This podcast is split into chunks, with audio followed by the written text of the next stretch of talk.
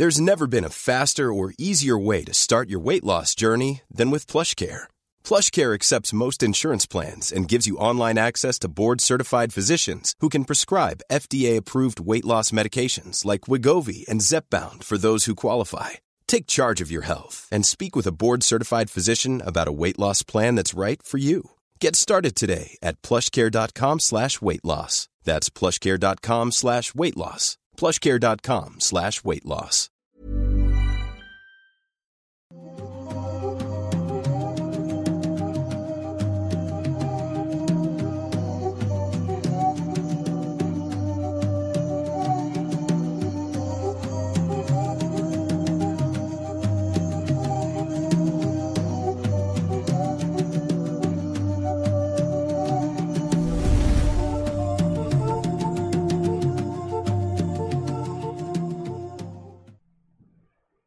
Hola, ¿qué tal? ¿Cómo están? Sean bienvenidos a un nuevo episodio de Noctámbulos Podcast completamente en vivo. Estamos en vivo, no se confundan, estamos completamente en vivo. Por cierto, nos avisan que han tomado las Islas Malvinas.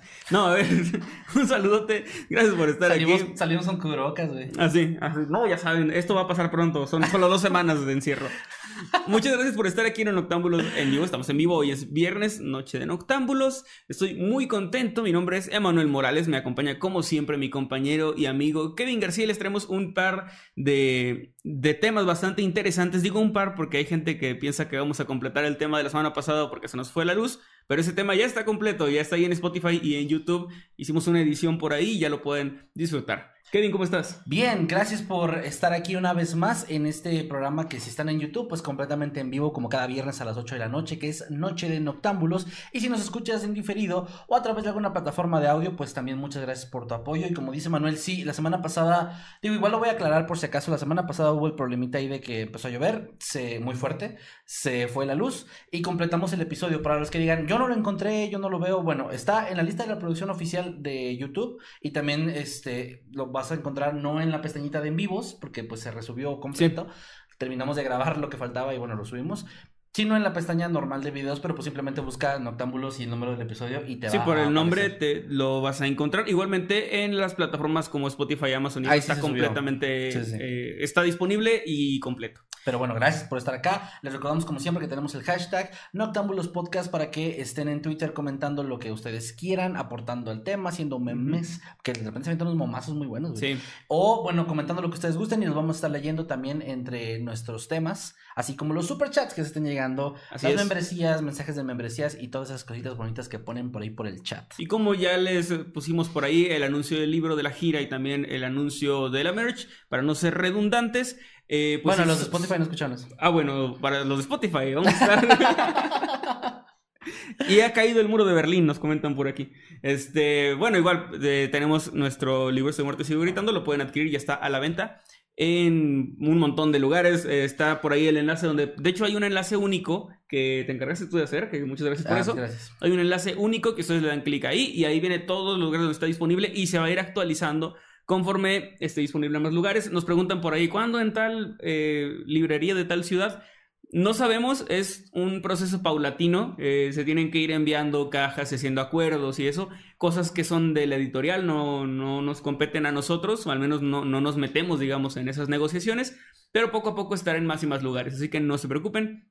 En cuanto a la venta internacional también hay cositas, pero todavía no podemos decir, hay que tener un poquito de paciencia. Sí. Y en estos días probablemente ya estaremos dando algún anuncio oficial. Y pues bueno, igual la merch ahí la encuentran en negropasión.com. Y les decía, no quiero ser tan, tan redundante para la gente de YouTube. Así que los otros anuncios son los de siempre. Que se unan a nuestros grupos oficiales en Facebook, Los Habitantes de Mundo Creepy. También Noctámbulos Podcast, ahí lo encuentran. Y Escuadrón Subnormal son nuestros tres grupos oficiales donde se pone todo muy, muy chido. Es correcto y pensé que empezó a llover. ¿Empezó a llover o no? Creo No que sé, sí, ¿eh? Es viento, es lluvia. Hay algo aquí pasando en la ventana, no sé si siento lluvia. Mira, ya si se vuelve a quedar noctámbulos, es una señal de Dios o del diablo de que debemos detenernos, por lo cual lo vamos a hacer todavía más para hacer enojar Sí, para que se enoje. a esa entidad. Y, pero bueno, vamos a comenzar, ¿te parece bien con los temas del día Sí, de hoy? de hecho comenzamos con tu tema, que es el que tenemos por ahí Ah, bueno, nada en más. la miniatura. Como siempre, agradecer a los moderadores que están en el chat. No sé si ya lo dijiste ahorita, pero No, no, no, no gracias a los moderadores que Se están nos en el olvidaron chat. los moderadores. No, no, no, no, que nos olviden. Gracias a los mods, gracias a los miembros del canal que ya les estuvo llegando por ahí el, el libro con una sorpresita que que ya podemos decir que fue eh, stickers que son parte del regalo de, la editorial y también mi firma y una dedicatoria que les puse ahí a todos los miembros GOT que pidieron en preventa. Muchas gracias. Y todos los demás que les está llegando también, gracias. Ojalá que vayan disfrutando mucho de este libro. Ahora sí, ya, basta de spam. Em, el tema que les traigo el día de hoy, déjenme, déjenme, voy preparando. Que andaba poniendo el mensajito ahí de del link que tú mencionabas en el chat. El tema que les traigo el día de hoy, curiosamente es un tema que es como personalmente un, un, tema que yo diría como maldito para mí, porque llevo como unas cinco semanas fácil tratando de traerlo y por una u otra razón termino investigando otro. Y ya no lo elijo, no porque no sea bueno, porque se me hizo muy, muy bueno y de hecho por eso lo guardé. Este sino porque ya... raras ocasiones donde puedo decir, bueno, no tan raras ocasiones, donde puedo decir que me pasó exactamente lo mismo con el tema que ¿Ah, traigo. Es un tema que vengo barajando desde hace fácil unas tres o cuatro semanas, desde que lo encontré.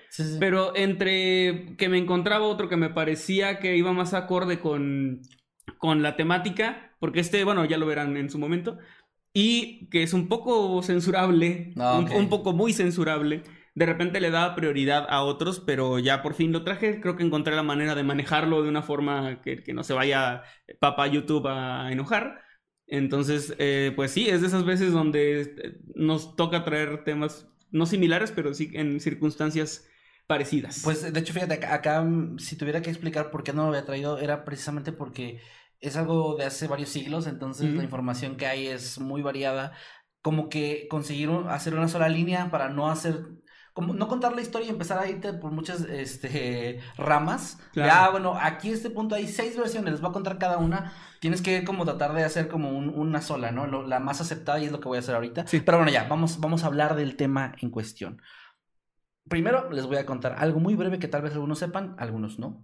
Y es que el 5 de diciembre de 1900, perdón, 1791, recostado en su cama, el célebre músico Wolfgang Amadeus Mozart, entre fuertes dolores eh, y vómitos, vociferaba con rabia: "Alguien me ha envenenado. Me dieron aqua tofana y calcularon el momento preciso de mi muerte."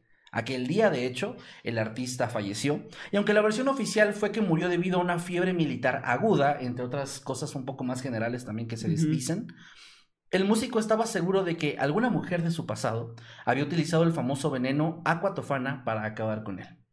Esto debido a que, para este punto, ser asesinado por este misterioso líquido era uno de los mayores miedos que toda la población masculina de Europa tenía, ya que apenas un siglo antes, más de 600 hombres habían perecido ante el mismo. Todo aquello obra de una sola mujer, Julia Tofana. Hoy les voy a platicar su fascinante historia. Ok, lo de una sola mujer no me lo esperaba.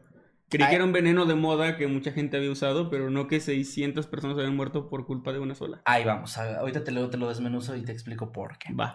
para empezar, ¿conocías de la tofana? No, no, no lo había escuchado. Yo lo había escuchado alguna vez, pero nunca había indagado. Solo sabía que era un veneno que se, había vuelto como muy famoso por alguna razón y jamás había indagado de qué se trataba. Pensé que eran esas cosas que a lo mejor tú sí me ibas a decir. Ya, cuando, ya conocí la historia. ¿eh? Cuando vi el, el nombre y la portada yo me imaginaba que tenía que ver con estas. Este cristal verde que se puso muy de moda en el siglo XVIII y XIX. Que era. No me acuerdo qué es lo que tenía. Que lo volvía verde, pero era un metal pesado que, ah, que lo volvía venenoso. Y, se puso muy de moda y la gente bebía agua en recipientes de color verde muy bonitos pero luego se morían. Y yo pensé que iba más por ese lado, pero parece que es otra historia sí, no, completamente de hecho, diferente. De hecho, la, la, imagen que está en la portada es ilustrativa porque no se tiene realmente una imagen tal cual ah, de la del de cómo era. Y no es representativo realmente, lo puse más como algo más para que fuera impactante, porque ahorita vamos a llegar a ese punto de que el acuatofano no era un veneno cualquiera. Ahorita te explicaré por qué digo esto, para no adelantarme en la historia.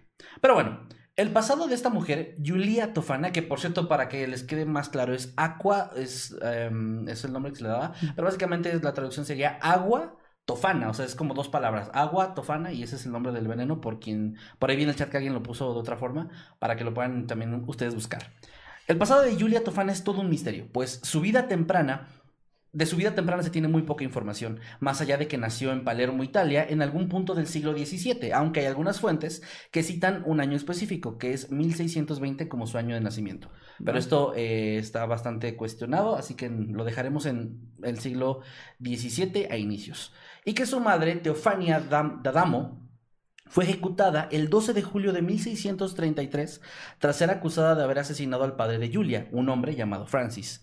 En realidad no se sabe si la mujer fue quien acabó con la vida de su esposo, pero tras este aparecer muerto, se convirtió ella en la única sospechosa, debido a que Francis había muerto bajo circunstancias misteriosas, por lo que se pensó que Teofania lo había envenenado con la intención de librarse de un matrimonio plagado de violencia y abuso. Fue así como el virrey Fernando Afán Enríquez de Rivera la condenó a muerte.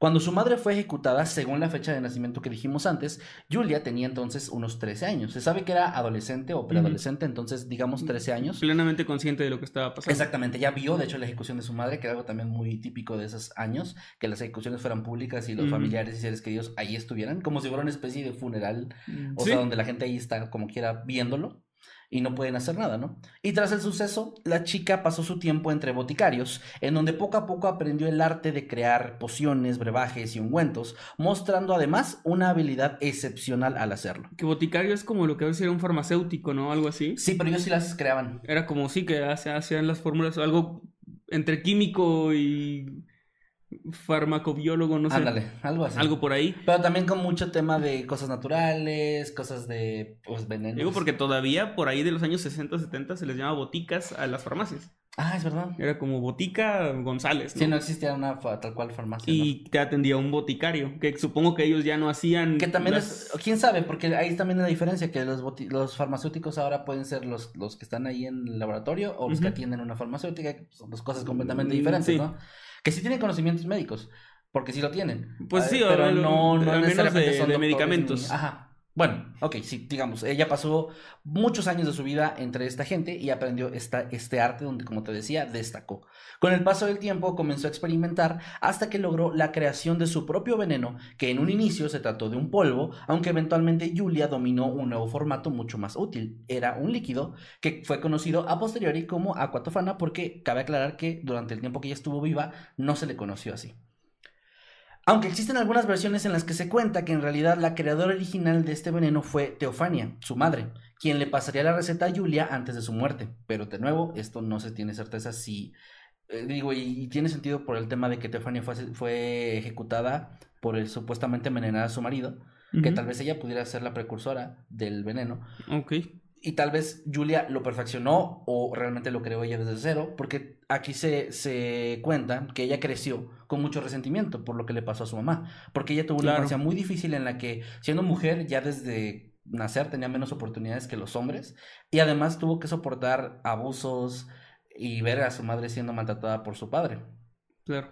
Por lo que ella eh, creció con, digamos, este, este resentimiento, pero también esta empatía a otras mujeres de la época que sufrían algo similar a lo de su madre o lo de ella. Y de hecho, es algo que aquí para poner en contexto, de nuevo, estamos hablando del siglo XVII. Para esa época, las mujeres eran vistas como un, prácticamente seres inferiores. No se les permitía trabajar por su cuenta, no se les permitía tomar decisiones en qué iban a hacer con su vida y los matrimonios eran normalmente arreglados. Es decir, ellas no podían decidir quién era su esposo, sino que alguien, ya sea por un tema de que le convenía a la familia o simplemente un hombre quería casarse con ellas y las elegían desde muy corta edad. Sí. Entonces ellas no tenían realmente opciones y además era como muy mal visto en esa época ser una mujer separada porque no existía el concepto del divorcio. No nada más no existía, sino que además era algo completamente rechazado y repudiado por la iglesia y por la ley. Entonces, sí, digamos que no había muchas opciones. Sí, había, recuerdo que en algún momento vi por ahí que era incluso mal visto ser viuda. No, de hecho no. Pues era como algo... Mm, Era, es que al final de cuentas era una mujer eh, que ahora es, era como la matriarca de su familia, pero no era mal visto. Según lo que estoy investigando, de hecho, ahorita voy a explicar por qué, pero era como algo incluso hasta respetado a cierto punto. Era como de, Ah, bueno, ya se murió su marido, entonces ahora sí ella puede tomar cargo. ¿Estamos hablando de Francia Italia? Eh, Italia. Ah, ok. Porque ¿O te yo, refieres recu- más por yo- acá? yo recordaba algo tipo México siglo XX. Ah, güey, todavía me acuerdo que mi mamá me contó que en los noventas una divorciada era muy mal vista. Sí. Era como vista como de que están... Porque las divorciadas eran vistas como las mujeres que van a robarle a los maridos a otras. Ok. Y eso me acuerdo que ella me lo decía que tenía como este, este coraje de que una mujer que era, era maltratada y se separaba de su marido por eso, era mal vista. Era como de, nah, estás divorciada. Sí. Y era hasta como un insulto de que, ah, eres divorciada. Y digo, hay, hay gente aquí en el chat que seguramente, o en redes, que nos pueda confirmar que esto de verdad todavía es muy contemporáneo, tristemente. Sí. No a este grado. Porque de hecho, incluso en esta época, algo también que es importante mencionar es que la iglesia y la ley amparaban el maltrato a las mujeres. O sea, no solamente como mujer no te podías divorciar, no podías reclamar ante las autoridades que eras eh, víctima de abuso sexual o físico o psicológico, sino que además eran amparados, era como, pues es que es tu marido. Sí. Básicamente es como, pues es que es lo que tiene que hacer, te tiene que corregir, te tiene que reeducar, te tiene que mantener a raya, etcétera, etcétera, como lo quieran, eh, como lo quieran poner. Era esta misma idea de que los hombres dominaban todo. Entonces, bueno, obviamente Julia vio esto, creció con esto y generó este resentimiento donde ella quería encontrar una forma de poder ayudarle a otras mujeres. Y por eso eh, tomó la decisión de crear o perfeccionar este veneno para ayudarles. Ahora, antes de llegar a ese, a ese punto, ella de todas formas, pues era parte de, o sea, como era parte de, de la vida normal de una mujer, se tuvo que casar y se mudó hacia Nápoles, eh, donde tuvo a su hija llamada Girolama Spera. Sin embargo, el marido de Julia falleció poco después de forma inesperada, por lo que ambas mujeres se mudaron hacia Roma, en donde Julia comenzó un negocio de cosméticos. Esto de que se fue con su hija y comenzó un negocio, si bien hoy en día podría parecer algo bastante normal, en esa época realmente era algo raro, porque como dije antes, las mujeres no tenían muchas opciones y aunque sí, una viuda era mejor vista que una mujer separada, porque no existe el divorcio, o una mujer dejada, o como lo quieran decir, era aún así raro que tuvieran sus propios negocios, que pudieran llegar a emprender ese tipo de cosas y mucho menos que tuvieran éxito como le pasó a Julia, Sí. que sus cosméticos se empezaron a ser muy muy solicitados por las mujeres de, de Roma, llegando al punto en el que incluso creció tanto su negocio que abrió una sucursal en Nápoles, un par de sucursales en Nápoles y se expandió bastante. Pero a- aquí hay algo también importante. Y es que en aquellos años, como dije antes, los matrimonios eran arreglados. Entonces las mujeres tenían dos opciones realmente para poder tener una vida un poco mejor. Bueno, no mejor, digamos, para alejarse de sus maridos. Dejémoslo en eso.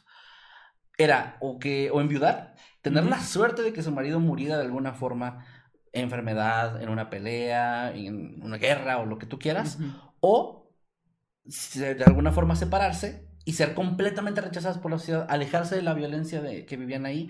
Pero esto, desafortunadamente, no era la mejor opción porque no les daban op- oportunidad de trabajo, eran, Claro, sí. como dije antes, muy rechazadas y prácticamente todas recurrían a la prostitución para poder subsistir, porque era la única forma en la que podían generar algo de ingreso para su casa, su familia o sus hijos, etcétera, ¿no? Porque realmente Que sí estaba era- bien raro ese asunto, porque es como eh, sus clientes eran los hombres del pueblo, los mismos que luego Ah, iban, claro. iban a iban a A la iglesia. No, no, y deja eso. Lo mismo que luego cuando ellas eran arrestadas o algo. Ah, sí, por supuesto. e- Era así como que, uy, lo peor, ¿no? Y si nos vamos más atrás, eran los mismos que apedreaban a estas mujeres o que iban con antorchas ahí a su casa. Sí, sí, sí. La hipocresía no es nada Está nuevo. muy cabrón eso. No, sí, definitivamente, obviamente, pues quién consumía prostitución, obviamente los mismos hombres que eran los que golpeaban a sus mujeres por levantarles la voz o por no estar a raya y esas pendejadas, ¿no? Pero bueno, las, las, como dije antes, las viudas eran un poco más respetadas, entonces aquí Julia fue donde vio esta oportunidad de ayudar. Pensó, bueno, puedo empezar a vender este, este elixir y ayudar a estas mujeres a que se libren de sus maridos, pero obviamente envenenar a tu marido era algo complicado y sospechoso, porque así como le pasó a su madre, podían sospechar fácilmente de cualquier mujer ah, que sufriera abuso, a la cual de repente misteriosamente se muere su esposo de- y Ujú. luego se le detecta veneno. Por lo cual perfeccionó la fórmula hasta tal punto Y en eso sí que... tenía un castigo, ¿no? Así eso- las ejecutaban. Ok, sí es lo que decía de la mamá. Sí, sí, era como que, uy, no, mataste a tu marido maltratador, te vas a morir. Ujú. Porque pues no debiste defenderte. Básicamente eso era, güey. Suena bien pinche. Bueno, suena hasta ridículo, pero era, era como pasaba. Entonces ella empezó. Puso, puso este, este elixir en venta. Y comenzó a, a vi- vigilar quiénes de sus clientas parecían o eran claramente mujeres abusadas. Así les hacía plática o Que les como preguntaba. el 97%. Que eran pues prácticamente todas, exactamente. Entonces, ella, como parte de su catálogo, que era enorme de cosméticos que ella misma producía y creaba, empezó a, a tener ahí en los estantes una botellita nueva que vendía como un maná de San Nicolás de Bari. el cual supuestamente era un, un maná, un- una especie de ungüento, o aceite más bien, que te que surgía de los huesos de este santo que había, que había muerto y que esto era- tenía como propiedades curativas muy grandes. Como contexto en esa época, pues ese tipo de creencias existían. O Sí, sea, había de muchos. reliquia religiosa. Sí, había muchos de tipo de aceites milagrosos, El etc. aceite de víbora, que era como bien. eh, es muy conocido cuando. Cuando alguien es un timador, Mm. es como. Se usaba mucho esa expresión de es un vendedor de aceite de, de serpiente, ¿no? Ajá. Porque era algo como que vendían, que curaba todo. Estos, estas cosas milagrosas que curaban todo. De hecho, estamos hablando de una época tan hace tanto que incluso eh, también eh, había venenos como el- la veladona, que ahora ya es considerado como un veneno, pero que en esa época incluso era como parte de los ingredientes o el único ingrediente de algunos cosméticos. Por ejemplo, algo que, que por ahí investigué, eh, que se me hizo muy interesante de lo de la veladona, es que las, lo- las mujeres lo usaban como un, un, um, o sea, lo ponían como en gotas en los ojos y este tenía un efecto que hacía que la pupila se dilatara, lo cual obviamente no es positivo, pero Ujú. era visto como una señal de belleza. También había maquillaje con. No sé si era mercurio o algo Ah, así. también, Mercurio, sí. que sí, era sí. como, vamos a, o también cosas con radio, o sea, la gente que bebía radio por salud. Sí, sí, sí, sí. O sea, que eran épocas bien extrañas. Bien o sea, extrañas, si ahorita llega alguien y te dice que bebas cloro y que eso te va a curar de algo, tienes que estar muy pendejo para creer algo así. Pero en aquel tiempo era algo más común. Bueno. Continuando con la historia. Continuando con la historia, pues bueno, Julia notaba esto. Decía, ok, esta clienta claramente es alguien que sufre abuso, entonces poco a poco les iba como confesando de que, mira, tengo algo que te puede ayudar. Se Ujú. acercaba a ellas, pero les explicaba a muy gran, o sea, un, a detalle impresionante lo que tenían que hacer.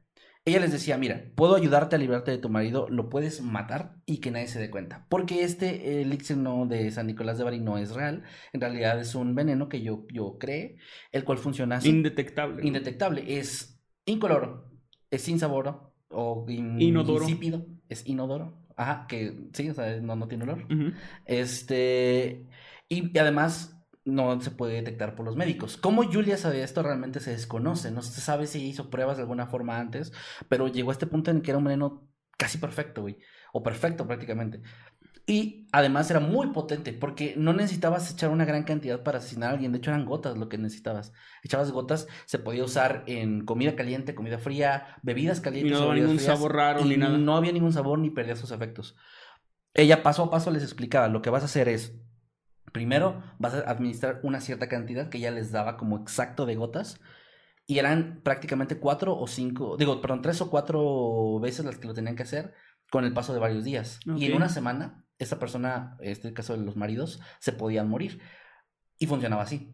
En la primera dosis, el, hombre empezaba a sentirse un poco más cansado, más débil, nada que levantara ninguna sospecha ni para él de su salud. Era como, me siento cansado, me siento molesto, como Sí, fastidiado, por el trabajo o por cualquier no sé. cosa, ¿no?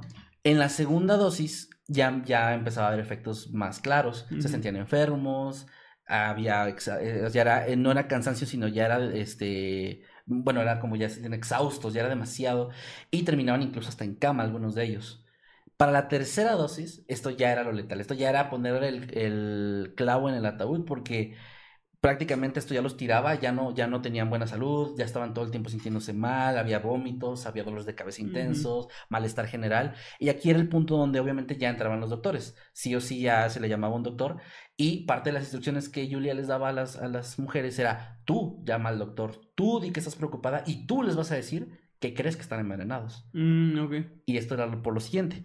Julia les daba esas instrucciones para que cuando el marido finalmente muriera, que por cierto, dato, dato interesante, muchas de ellas volvían como a dar este reporte de lo que había pasado con Julia y les decían muy infelices que sus maridos habían dejado un, un testamento y en sus últimos días de vida habían estado muy arrepentidos pidiéndoles perdón por la forma en la que les habían tratado, No, mientras ellas obviamente seguían administrando el veneno, dejándoles absolutamente todo a las viudas. Cuando estas morían, finalmente al paso de máximo una semana, o depende de cómo fuera la administración de, las dos, de la dosis, em, entraban los doctores, los, ya, ya se hacía una especie de autopsia primitiva de la época, pero ya se hacía, y aquí era donde, los, donde la viuda tenía que insistir en que creía que su marido había sido envenenado por alguien cercano que le tuviera alguna envidia, algún coraje, etcétera, para que los doctores y las personas más especializadas de la época intentaran encontrar este veneno, pero no lo iban a hacer. El veneno era indetectable, güey. Se pasaba desapercibido por completo y al no encontrar ninguna, ninguna este, ningún rastro de esto. Simplemente lo que decían era que habían muerto de una enfermedad prolongada. Y aquí ya entraba como pues alguna especie de gripe, algún virus, o sea, realmente nunca llegaban a la misma conclusión. Como que estaban enfermos desde antes y no se habían Ah, dado cuenta. exactamente, y simplemente pues fue como la me, parte me final. recuerda como al concepto de Breaking Bad del ricino, ¿no? Ajá. Que era como este sí, sí. veneno indetectable que, Sí, es muy similar, que lo sabía hacer Walter White.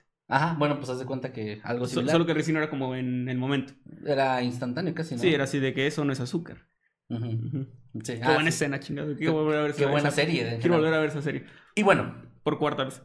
Cuando esto pasaba, las viudas ya este, se quedaban con todas las posiciones. La policía no sospechaba de ellas porque, porque sospecharías de una viuda que además está llorando Que es la todo el tiempo, que se ve tan triste. Y que además fue la ¿no? que intentó que se encontrara el veneno que no, no lo encontraban. Y aunque empezó una oleada de muertes eh, de hombres muy sospechosa, las autoridades, aunque sí sospechaban un poco de que algo podía estar pasando medio extraño, se tenía más la idea de que podría ser una especie de virus, alguna especie de enfermedad nueva que no habían podido detectar aún y que estaba causando Es que esa oleada de muertes. incluso por la época era muy fácil, o sea, no, no era tan sencillo, más bien decir, es que le está pasando solo a, a hombres este, de tal edad y eso, y pensar por qué a las mujeres no. Porque en aquel momento no era como que hubiera centros de trabajo mixtos. No. O sea, los hombres iban a trabajar, las mujeres estaban en casa. Entonces, Entonces lo era- contraían afuera, Es- ¿no? Exacto, es como, no, pues esto está pasando porque yo, yo, o sea, si yo fuera un médico de la época, diría así con, con mi máscara.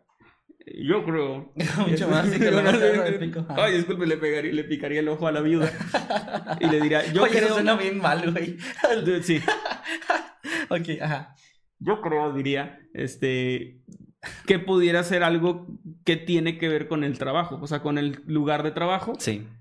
O bien con lugares, por ejemplo, eh, tipo prostíbulos o lugares de Cantinas, donde de sí, sí, sí, reunión sí. y esparcimiento masculino. Exactamente. Bueno, pues le diste al clavo porque justo es lo que pasaba. O sea, había esas sospechas más de que había algo así y no se sospechaba para nada de un veneno. No, nadie, nadie lo pensaba. O sea, porque era como, bueno, lo detectaríamos porque no hay venenos indetectables, decían los pendejos en esa época. Eh, cito, por cierto. y bueno, eh, como les decía, eh, poco a poco el éxito de este veneno, pues claramente empezó a crecer porque tenía tantos beneficios y prácticamente ninguna falla que muchas mujeres desesperadas empezaron a pasar la voz entre ellas y acudían a Julia, quien ella tenía como un muy estricto con quién trabajaba y con quién no. Lo negaba a veces incluso por completo. Decía, no, es un perfume o es un este, Ujú. el- el- este O sea, cuando veía que alguien podía Eh, ser brebaje. como peligroso Sí, era para, como que no, no, no, no sé de qué estás hablando, etcétera. para la operación. Ajá, que prácticamente no pasaba porque pues todas las mujeres tenían este tipo de, de problema en casa y de hecho incluso llegó también a atender a algunos hombres que simplemente por razones más personales querían también llegar a, a alguien y no les interesaba el tema de pues, el- que otros hombres estuvieran muriendo por eso, ¿no? Se supo de algún, alguno que otro que llegó a ser cliente de ella. Y bueno, como decía antes, eh, creció en Roma, en Nápoles, empezó a crecer en Italia, empezó a. Julia empezó a, a meter colaboradores. Y entre ellos, de hecho, estaba su hija Girolama. Y había otros más que ahorita voy a, voy a contar algo de ellos. Y bueno, básicamente se convirtió el Aquatofana, sin llamarse así en ese momento, en un éxito de docenas, luego cientos, y empezó esta oleada de fallecimientos en todas esas ciudades.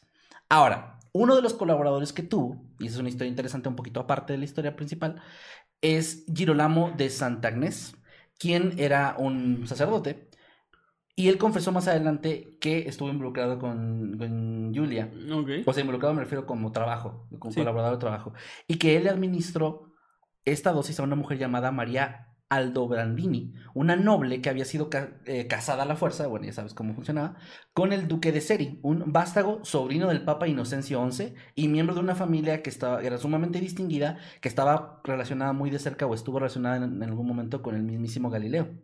Ok. El duque repentinamente murió en el año 1657 debido a que María le administró el veneno de Julia, con la intención de quedar viuda y poder escapar con Francesco Santinelli, de quien se había enamorado profundamente. Sin embargo, este plan no le salió bien porque su familia, evitando un escándalo mayor, la encerraron y evitaron así que se casara con Francesco. En su momento no se supo que ella había sido clienta de Julia ni se sabía, no, no se sospechaba del veneno tampoco, Pero años después, cuando ahorita vamos a llegar a esa parte del ser, pero cuando ya se supo lo del veneno y todo esto, ella fue como sospechosa de la muerte de su marido, pero era una familia distinguida, noble, de estas así muy de alto rango, Claro. de alta alcurnia, por lo cual no hicieron nada, no la acusaron y jamás eh, fue ni ejecutada, ni arrestada, ni nada por esto. Pero sí se sospechó y se supo ahí que ella estuvo involucrada. Ahora, Julia, a pesar de estar teniendo un éxito rotundo con su elixir, también se encontraba cada vez más cerca de ser descubierta, pues para que su negocio pudiera mantenerse en pie por más tiempo, necesitaba que todos y cada uno de los involucrados siguieran las instrucciones al pie de la letra y que todo Y que saliera a la guardaran perfección. silencio después de eso. Que, que se callaran, que hicieran las cosas tal como ella decía y que nunca las descubrieran eh, envenenando a nadie. Que la, la ventaja es que no es, o sea, no es como cuando contratas a alguien que, o sea, que haga un trabajo por ti, sino que aquí las clientas o los clientes en general estaban involucrados porque habían cometido ellos el asesinato. Sí, sí, Entonces sí, no era tan fácil Y, que... y la buscaban para, para eso, o sea, la buscaban para, para ayudarles a librarse de algo. Entonces. ¿por qué traicionarían o por qué harían algo mal ahí, no? Sí, Les o sea, a diferencia, todo lo que ella decía. a diferencia de si traficaran con alguna sustancia ilegal, o sea, como drogas y eso, Sí. Ahí sí es más fácil que alguien se rehabilite o que, o que decida hablar con la policía por alguna razón. Sí, sí. Pero cuando tú eres el involucrado y eres el actor, em, el ejecutor material, creo que sería la palabra, Ajá. eh, pues ahí, no te conviene a ti hablar, ¿no? Por Entonces, supuesto. obviamente sí tenía como ahí una ventaja. Pero bueno, se descubrió. Estamos aquí eh, conociendo la historia, así que... Por la razón, porque, no le salió como bien. dije antes, ella necesitaba que su operación durante todo el tiempo que la quisiera mantener saliera a la perfección, pero como la simpática anguila de Coraje el perro cobarde dijo, La perfección no existe. Y es que en cierto punto, una de las mujeres que había acudido con Tofana por ayuda recibió el veneno, se dispuso a preparar una sopa para su marido siguiendo las indicaciones de la cosmetóloga a la perfección. Sin embargo, cuando su esposo estaba a punto, bueno, se sentó a la mesa y estaba a punto de meterse la cucharada de sopa en la boca, Se arrepintió. la mujer tuvo un gran sentimiento de arrepentimiento y tenía mucho miedo de lo que pudiera pasar cuando su marido muriera. Así que le gritó histérica que se detuviera, que no probara por ninguna razón esa sopa que ella había preparado. Necesitaba de varias dosis, o sea, pudo haber dejado que se lo comiera y luego ya no servirle más y creo que no hubiera muerto. Pero entró en pánico, güey. Bueno, Estaba muy asustada. Y el sujeto, sospechando lo que estaba pasando, le preguntó por qué, por qué no podía comer ya. Y ella se negó a responder. En inicio dijo, no, no, no, simplemente no comas. Obviamente le dijo, vamos a hablar. Y pues... no ah, le dijo así, le dijo, vamos a hablar. Y a base de, sí, y a base de violencia, obviamente, y de amenazas, No manches. terminó sacando la verdad. Sí, claro, obviamente fue, fue, la, fue la forma en la que obtuvo la verdad, desafortunadamente. Y cuando ella confesó lo que lo había tratado de envenenar, él, sin escuchar la historia completa, la llevó a rastras hacia las autoridades, quienes la arrestaron y empezaron a, a interrogarla de nuevo. Y ahí fue donde finalmente esta chica contó todo lo que estaba pasando de la operación de Julia, de que había más mujeres, que le habían recomendado, que era un veneno, que era indetectable. O sea, todos los datos importantes Sí. lo soltó con miedo, obviamente. Tampoco es culpa de ella. Estaba obviamente Sí, siendo porque interrogado de una forma nada, nada bonita. Obviamente, porque también pudo haber dicho que no tenía nada de la comida y no le hubieran detectado nada. Pero ajá, le fue presa más del pánico. Y eh, de nuevo, contexto, recordemos que eran mujeres oprimidas desde prácticamente su nacimiento, vistas como algo menos. Entonces, También probablemente con un, con, un, asustada. con un pedo ahí de codependencia y cosas así, o sea, Sí. porque su marido no era, o sea, si pensó en matar a su marido, no era la mejor persona del mundo. Y, o, o el mejor marido del mundo. No, no, claro que no. Bueno, a lo mejor sí era el mejor marido del mundo en ese contexto de, de esa época. Claro Pero, que no, pero, no, no, pero claro sé. que no, claro o sea, tal vez de toda la mierda, él era el menos peor. Pero bueno, no sé. El punto es que, el punto es que creo yo que su arrepentimiento vino más de un, un problema suyo de conciencia, o sea, de o de integridad propia y también algo de codependencia Claro, o algo por así. supuesto. Sí, no, había muchas cosas, obviamente, un tema psicológico muy fuerte ahí, para que nadie se ponga a insultar a esta chica que no, no, no es culpable, sigue siendo una víctima de toda la situación. Sí. Y bueno, de hecho, estas medidas De hecho, desesperadas respondían a, a situaciones súper horribles que estaban viviendo. Sí, sí, definitivamente. También eso es muy triste. Sí. O sea, bajo un contexto normal de una familia suburbana promedio de, esta época, probablemente esas mujeres no habrían hecho lo que hicieron. De hecho, se desconoce qué pasó con esta chica, ni siquiera hay un nombre que esté registrado, solo se sabe que fue gracias a una mujer y la situación. pero no se sabe qué pasó con ella, pero lo más seguro, por lo que voy a contar en unos momentos más también, es que haya sido también este, acusada y ejecutada muy probablemente, o haya vuelto a casa, lo cual por alguna razón me parece que sería todavía peor.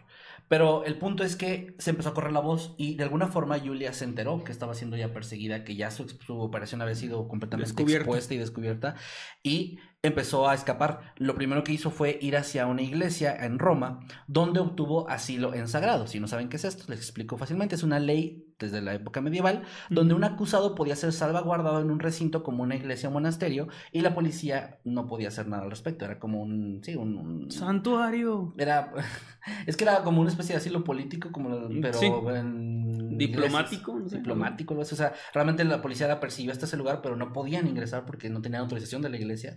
O tal vez los policías eran vampiros y no podían entrar a menos que los invitaran. Ah, eso también puede ser. puede haber una subtrama ahí más interesante que la original. sí. Pero bueno, eso lo traemos en otra ocasión. De los policías vampiros de, Roma. Pero bueno, eh, se estuvo ahí, ¿no? Y de hecho aquí las versiones de nuevo se empiezan a, alejar. Hay una versión que dice que Julia de hecho, nunca fue descubierta, pero que ella aún así se fue a refugiar a una iglesia donde pasó mucho tiempo de su vida preparando más eh, de estos, este, venenos hasta que falleció pacíficamente en su cama y que su hija siguió con su operación hasta muchos años después. Esa es una de las versiones. Otra versión dice que al ir a la, iglesia, no bien, bueno, sí, al tratar de escapar fue atrapada y fue arrestada antes de llegar y que nunca estuvo en la iglesia, pero la más aceptada es esta que acabo de contar donde sí llegó y estuvo ahí un tiempo que no se sabe cuánto tiempo fue, pero muy poco. Supongo que ya, ya era grande de edad cuando se descubrió su, pues su operación. duró unos 20, 30 años. Ahorita tengo por ahí el dato más o menos de cuánto duró. Es que tengo las, las, como que las versiones no, no, son claras. De hecho, de su caso, en realidad, y esto también es algo interesante, de su caso hay muchos, muchos eh, escritos y todo eso ya de 1800 y algo. O sea, y ahí de hecho por esa época es donde empezó el tema de Aqua Tofana y un poquito, un poquito antes, pero, o sea, para cuando Mozart creyó que estaba envenenado, ya se le llamaba Aqua Tofana, pero nunca se le conoció así en, el tiempo que ella estuvo viva. Fue como un término que se acuñó ya después. Sí. Y bueno, Julia, haya sido como haya sido, no corre con mucha suerte porque no pasó mucho tiempo para que comenzara a circular por toda Roma que ella había utilizado su veneno para contaminar el agua de la ciudad. Y este rumor tan intenso fue lo que finalmente provocó que la policía entrara por la fuerza hacia la iglesia y arrestaran a, Julia y a Gilorama también a su hija que estaba ahí, junto a otros tres colaboradores que estaban a un lado de ella. Si bien Julia jamás confesó con exactitud la fórmula de la cuatofana, sí reveló, bajo tortura, que durante todos esos años había ayudado a más de 600 mujeres de todos los estratos sociales, como ya comenté antes, para que se liberaran de sus maridos. Y si bien dicha cifra jamás fue confirmada, se cree que no está muy lejos de lo que realmente ocurrió, pues la cantidad de muertes en los varones de la época había incrementado dramáticamente. Se cree que estuvo activa desde 1633 hasta 1651 según algunas mm. versiones. Entonces te digo, son unos 20 años por ahí.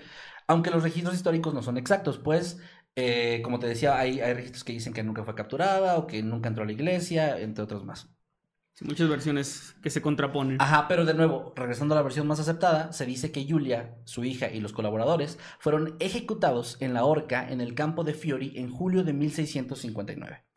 Aunque incluso tras su muerte el veneno siguió siendo fabricado y vendido en secreto por varias décadas más, se desconoce por quién. Después de ser ejecutada... quién tenía la fórmula, ¿no? Es que había muchos colaboradores, o sea, atraparon a algunos, pero no, obviamente no a todos. Después de que fue ejecutada, Julia fue arrojada al muro de la iglesia en la que había sido resguardada y la policía pudo arrestar a algunos de sus proveedores y clientes, a quienes también ejecutaron, aunque otros fueron perdonados porque hubo mujeres que dijeron que ya se habían comprado el aceite pensando que era lo de el, el maná este de San... ¿qué? ¿Barí? San, no sé qué Era San Nicolás, creo. Nicolás, gracias de Barí se me fue. San Nicolás de Barí, que ellas pensaban que era eso, que era un perfume, o sea, como que dijeron, no, no, yo no sabía nada, yo lo compré pensando que era otra cosa. Algunas les creyeron, a otras no, y a las que sí les creyeron se salvaron y no fueron ni siquiera acusadas, pero a otras de plano sí las ejecutaron. Por otro lado, jamás se logró Qué curioso que les creyeron a, a, las de familias nobles y aristócratas. Mm, no lo iba a decir así, pero pues sí, ajá. Por otro lado, jamás se logró identificar la composición del agua tofana, aunque han existido con el paso de los años muchas teorías. En la mayoría se dice que el brebaje tenía arsénico, plomo y veladona, aunque hubo leyendas incluso en las que se citaba que parte de la receta o parte de los ingredientes era la mosca española o la saliva de un loco. la saliva de un loco, Así, Ajá, o sea, había ya, leyendas muy, muy cabronas de eso. Su fórmula, de hecho, con el paso de los años, de los siglos, ha tratado de ser emulada por muchas personas, pero realmente nadie ha sido capaz hasta el día de hoy de replicar con exactitud el agua tofana o siquiera de identificar exactamente cuáles eran los ingredientes o cómo se hacía. es Em, como, no sé si has oído del fuego griego. Es, No. un, es un arma que existió, que se sabe que existió, que usaban los griegos, y te estoy hablando, no voy a decir años, pero sí de, o sea, por mucho tiempo. hace muchísimo tiempo por, por la época de las guerras de Grecia y todo ese rollo. Ajá. Y era un fuego que era, lo definen como una especie de plasma, que era muy, muy inflamable, pero funcionaba, por ejemplo, en el agua. Ah, cabrón. O sea, lo podían lanzar a los barcos, tú como marino te incendiabas y te podías arrojar al mar y no, se apagaba. no manches, wow. No Y dicen que la fórmula de ese fuego se perdió en algún momento. Muchos dicen que en el incendio este de la biblioteca, no recuerdo, ¿era Alejandría? No Ajá, la biblioteca de Alejandría. Este, eh, pero es, es, es entre leyenda y también hay registros de, o sea, como de que sí existió, pero no se tiene la fórmula y no se sabe qué, qué contenía o cómo es que hacían que, que químicamente el fuego no, no se apagara bajo el agua y eso está muy Y interesante. es que sí, está muy, ajá, está muy interesante que se, se o sea, se, se experimentaba mucho. Había muchas pociones. Pues había muchos- alquimistas y gente, Ajá, gente alquimistas. buscando la vida eterna, pero que, oh, descubrí el bronce. Ajá, sí, sí, sí, sí, o sea, está- estaba muy interesante que, pues era una época bastante revolucionaria para todo el tema de la ciencia, ¿no? Está Y- muy raro porque buscaban cosas mágicas, La pero termina- terminaban encontrando o descubriendo cosas químicas. Que al final pues fueron muy, muy útiles o muy destructivas también. Sí, cuántas cosas no se han descubierto por ahí también por error, ¿no? En el video ese efecto mariposa, justo Ujú. estábamos hablando de eso también. Pero bueno, regresando a la historia ya para cerrar, les decía, nadie ha replicado hasta ahora su fórmula y su legado, pues sí perduró durante muchos años, varios cientos de años, convirtiéndose, como mencioné al inicio, en un temor latente para cualquier hombre de la época. Y también Julia Tofana ha pasado a la historia de diferentes maneras. Hay quienes la etiquetan como una asesina, hay quienes la etiquetan incluso como una revolucionaria, porque no olvidemos que al final del día, sí, estaba haciendo un negocio, sí, era algo que hacía por dinero si quieren, pero ayudó mucho a las mujeres de su época y de aquella parte del mundo, porque ese temor que tenían los hombres, después de que incluso de su muerte, de ser envenenados con agua tofana, hacía que se lo pensaran un que, que poquito más trataran un poquito mejor a sus- antes de maltratar de nuevo a sus hijas, a sus esposas.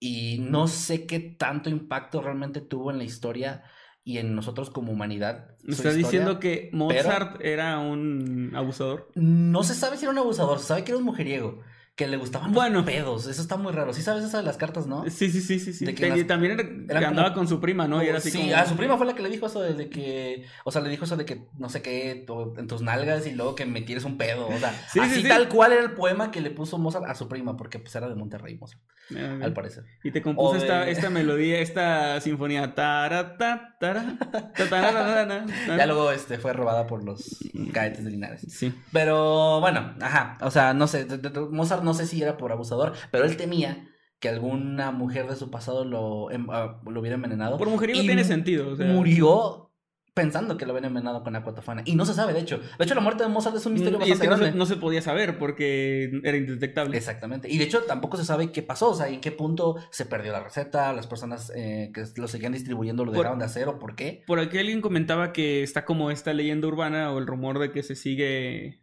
fabricando. Que existe, pero ah, como que entre gente muy de confianza y así. Yo ya no sabía eso, pero. Que tendría tiene sentido, o sea, sí tiene sentido que se crea eso. O sea, tiene sentido que. O sea, si esto existe, lo tiene la CIA.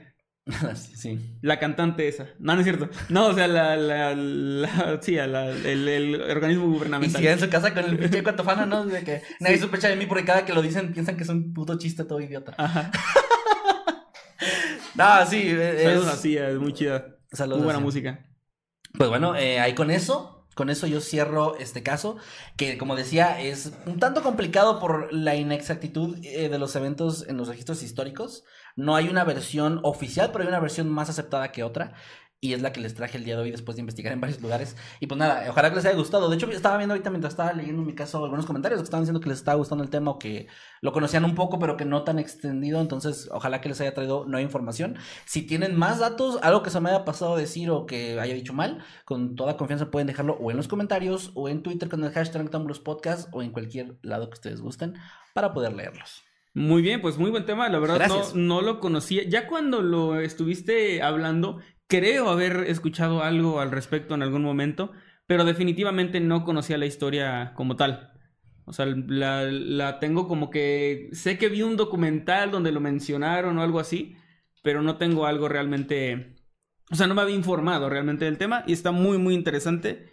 Y también es como una especie de... O sea, esta señora es como una antiheroína Sí, sí, sí. muy de su rara, época, o sea, ajá. porque era como no es que haya estado bien lo que hizo, pero sí de cierta forma ayudó a muchas mujeres. Es que también. Probablemente o sea, también ayudó a mujeres eh, con otros intereses que a lo mejor no era por tanto. Pues bueno, eh, yo lo mencioné. A María, Sí, sí. a María, eh, no me acuerdo el apellido muy, muy sí, raro. que era más un rollo Ella de. solo quería matar al duque porque quería quedarse con alguien más. O sea, también ahí era. Y obviamente Julia le ayudó por cuestiones económicas. Sí. Ahí no hubo un tema de solidaridad. O sea, no era como nunca. completamente noble la, No, la causa. La no. causa, sí. Por eso digo que al final de cuentas es algo discutido y queda en cada persona lo que quiera leer. Les voy a leer porque alguien lo, lo pidió y lo, voy a- lo tengo que hacer. El poema vamos El poema de Mozart a su prima para no dejarlos con la duda de pero qué decía. léelo con voz de narrador, güey. Con voz narrador. Acogeré tu noble persona como bien merece.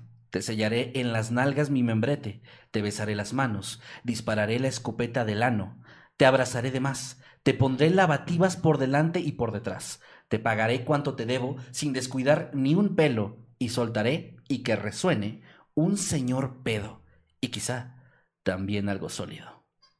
Ay, Mozart. Amadeus. Amadeus Mozart, siglo XVII. Wolfgang. 18, Ay, primo Wolfgang. Ay, primo, qué romántico. bueno, ahí está. Qué Eh, ese es. Mozart, amigos. ¿Qué les digo? Los artistas tienden a ser. Los genios raros. son raros a veces. Son gente rara. Así es. Coprofagia.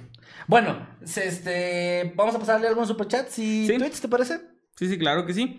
Vamos viendo esto. Qué poético, dicen, qué poético. Qué romántico todo. ¿Te quieres aventar qué tweets? Ah, bueno, Eh, mira, por aquí tenemos, por aquí tenemos Vas, vas, vas, un mensaje de los miembros que ya tiene un mes como miembro pa, Potac- Potacos 25, perdón, me, me, me trabé ahí con tu nombre. Potacos dice saludos a mi hermana que la hice fan de los lives. Un saludote a la hermana de Potacos 25. Y un abrazo. Saluditos, potacos, y a tu hermana también. Y también por acá saludos a Dante Maker, que nos dejó 25 pesitos. Gracias, Dante. Y dice: Change the world. My final, final message.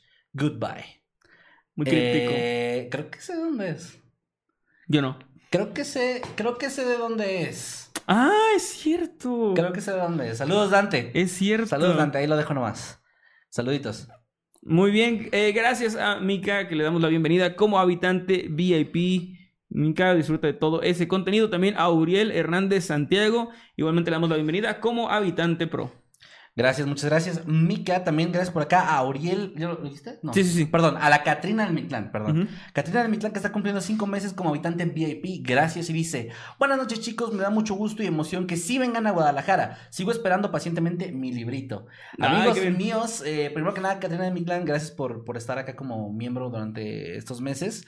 Eh, sí, ya les está llegando a todos su libro. Ya muchas, eh, muchas personas nos están etiquetando en redes sociales. Y sí, amigos, ya lo pusimos al inicio del live en YouTube, pero no lo habíamos mencionado para los de Spotify. Es cierto. Pero nos vamos de gira a través del país para presentar nuestro libro. Empezamos el día 9 de junio en la Ciudad de México, en el Centro Cultural eh, Under o. Real Under, lo pueden encontrar de dos formas. Y toda la información está en nuestras redes sociales. Vamos a hacer una publicación de esto, pero también en el enlace este que Manuel está mencionando, que es para que sepan, es Beacons, B-E-A-C-O-I-N-S punto A-I, diagonal, Mundo Creepy. Igual lo vamos a estar dejando en todas las redes, como dije, también en el episodio aquí en la descripción de, para plataformas de audio, para que puedan ir. Ahí viene la información de la gira, ahí viene la información de dónde comprar el libro en digital, ahí ya una página de Japón donde tenemos el libro en digital. Es, hay gente, o sea, si viven en Japón, pueden Sí. conseguir el libro en digital. En, ajá, en digital ahí está su página de confianza. En España también en Casa del Libro. Bueno, hay muchos lugares donde pueden conseguirlo ahorita en digital. En físico estamos trabajando en eso, pero también ya tenemos pues ahí los links para envíos en México. Así es. Y pues nada, y, Y, claro, vamos a estar en Puebla y en Toluca en agosto y también en Eh, septiembre en Monterrey, ajá, y en, en está julio, en julio en Guadalajara. en Guadalajara. Que es lo que nos menciona Catrina del Mictlán. Y se van a eh, agregar más ciudades, pero todavía no sabemos. Eso, eso es lo que está ya confirmado. De hecho, si quieren que vayamos a su ciudad, coméntenla mucho para que los chicos de la editorial, a quien también les mandamos un gran saludo, que andan ahorita en chinga mandando Sí, libros. ya por ahí vi una historia ayer que estaban empaquetando En libros. chinga, güey. Sí, están, están, gracias Nos por da mucho apoyo. gusto. Nos da mucho gusto que haya tantos libros que se están mandando. Pero bueno, eh, coméntenlo para que los chicos del- de, de la editorial digan, ah, mira, están pidiendo mucho de esta Ciudad de México. Pues vamos para allá, porque ellos son los que están organizando la gira, así que pues gracias, gracias por todo. Y ahora sí. Gracias. Y Perdón gracias por el comercial que usé ahí a Catrina en Isla para eso. Y gracias también a Dantibus que dice, llegué tarde, ¿podría narrar un poema creepy? Saludos. Pues acabas de narrar un poema bastante creepy. Ya lo hice. ya lo hice. De nada, Dantibus. Dantibus. Ahí está, bro. Te, me adelanté, perdón. Saludotes. Y bueno, Kiara Cornelio, gracias por ese super chat. dice: Otra noche de estudio más con ustedes. Me pueden enviar saludo con voz de narrador. Saluditos, saluditos desde Argentina. Los requiero. O sea, Claro que sí. requiero, no de que nos requiere, sino de que nos quiere mucho. No, no, no requiere que estemos allá. No. Ah, bueno. Ok. No, sí, un saludo. A ver.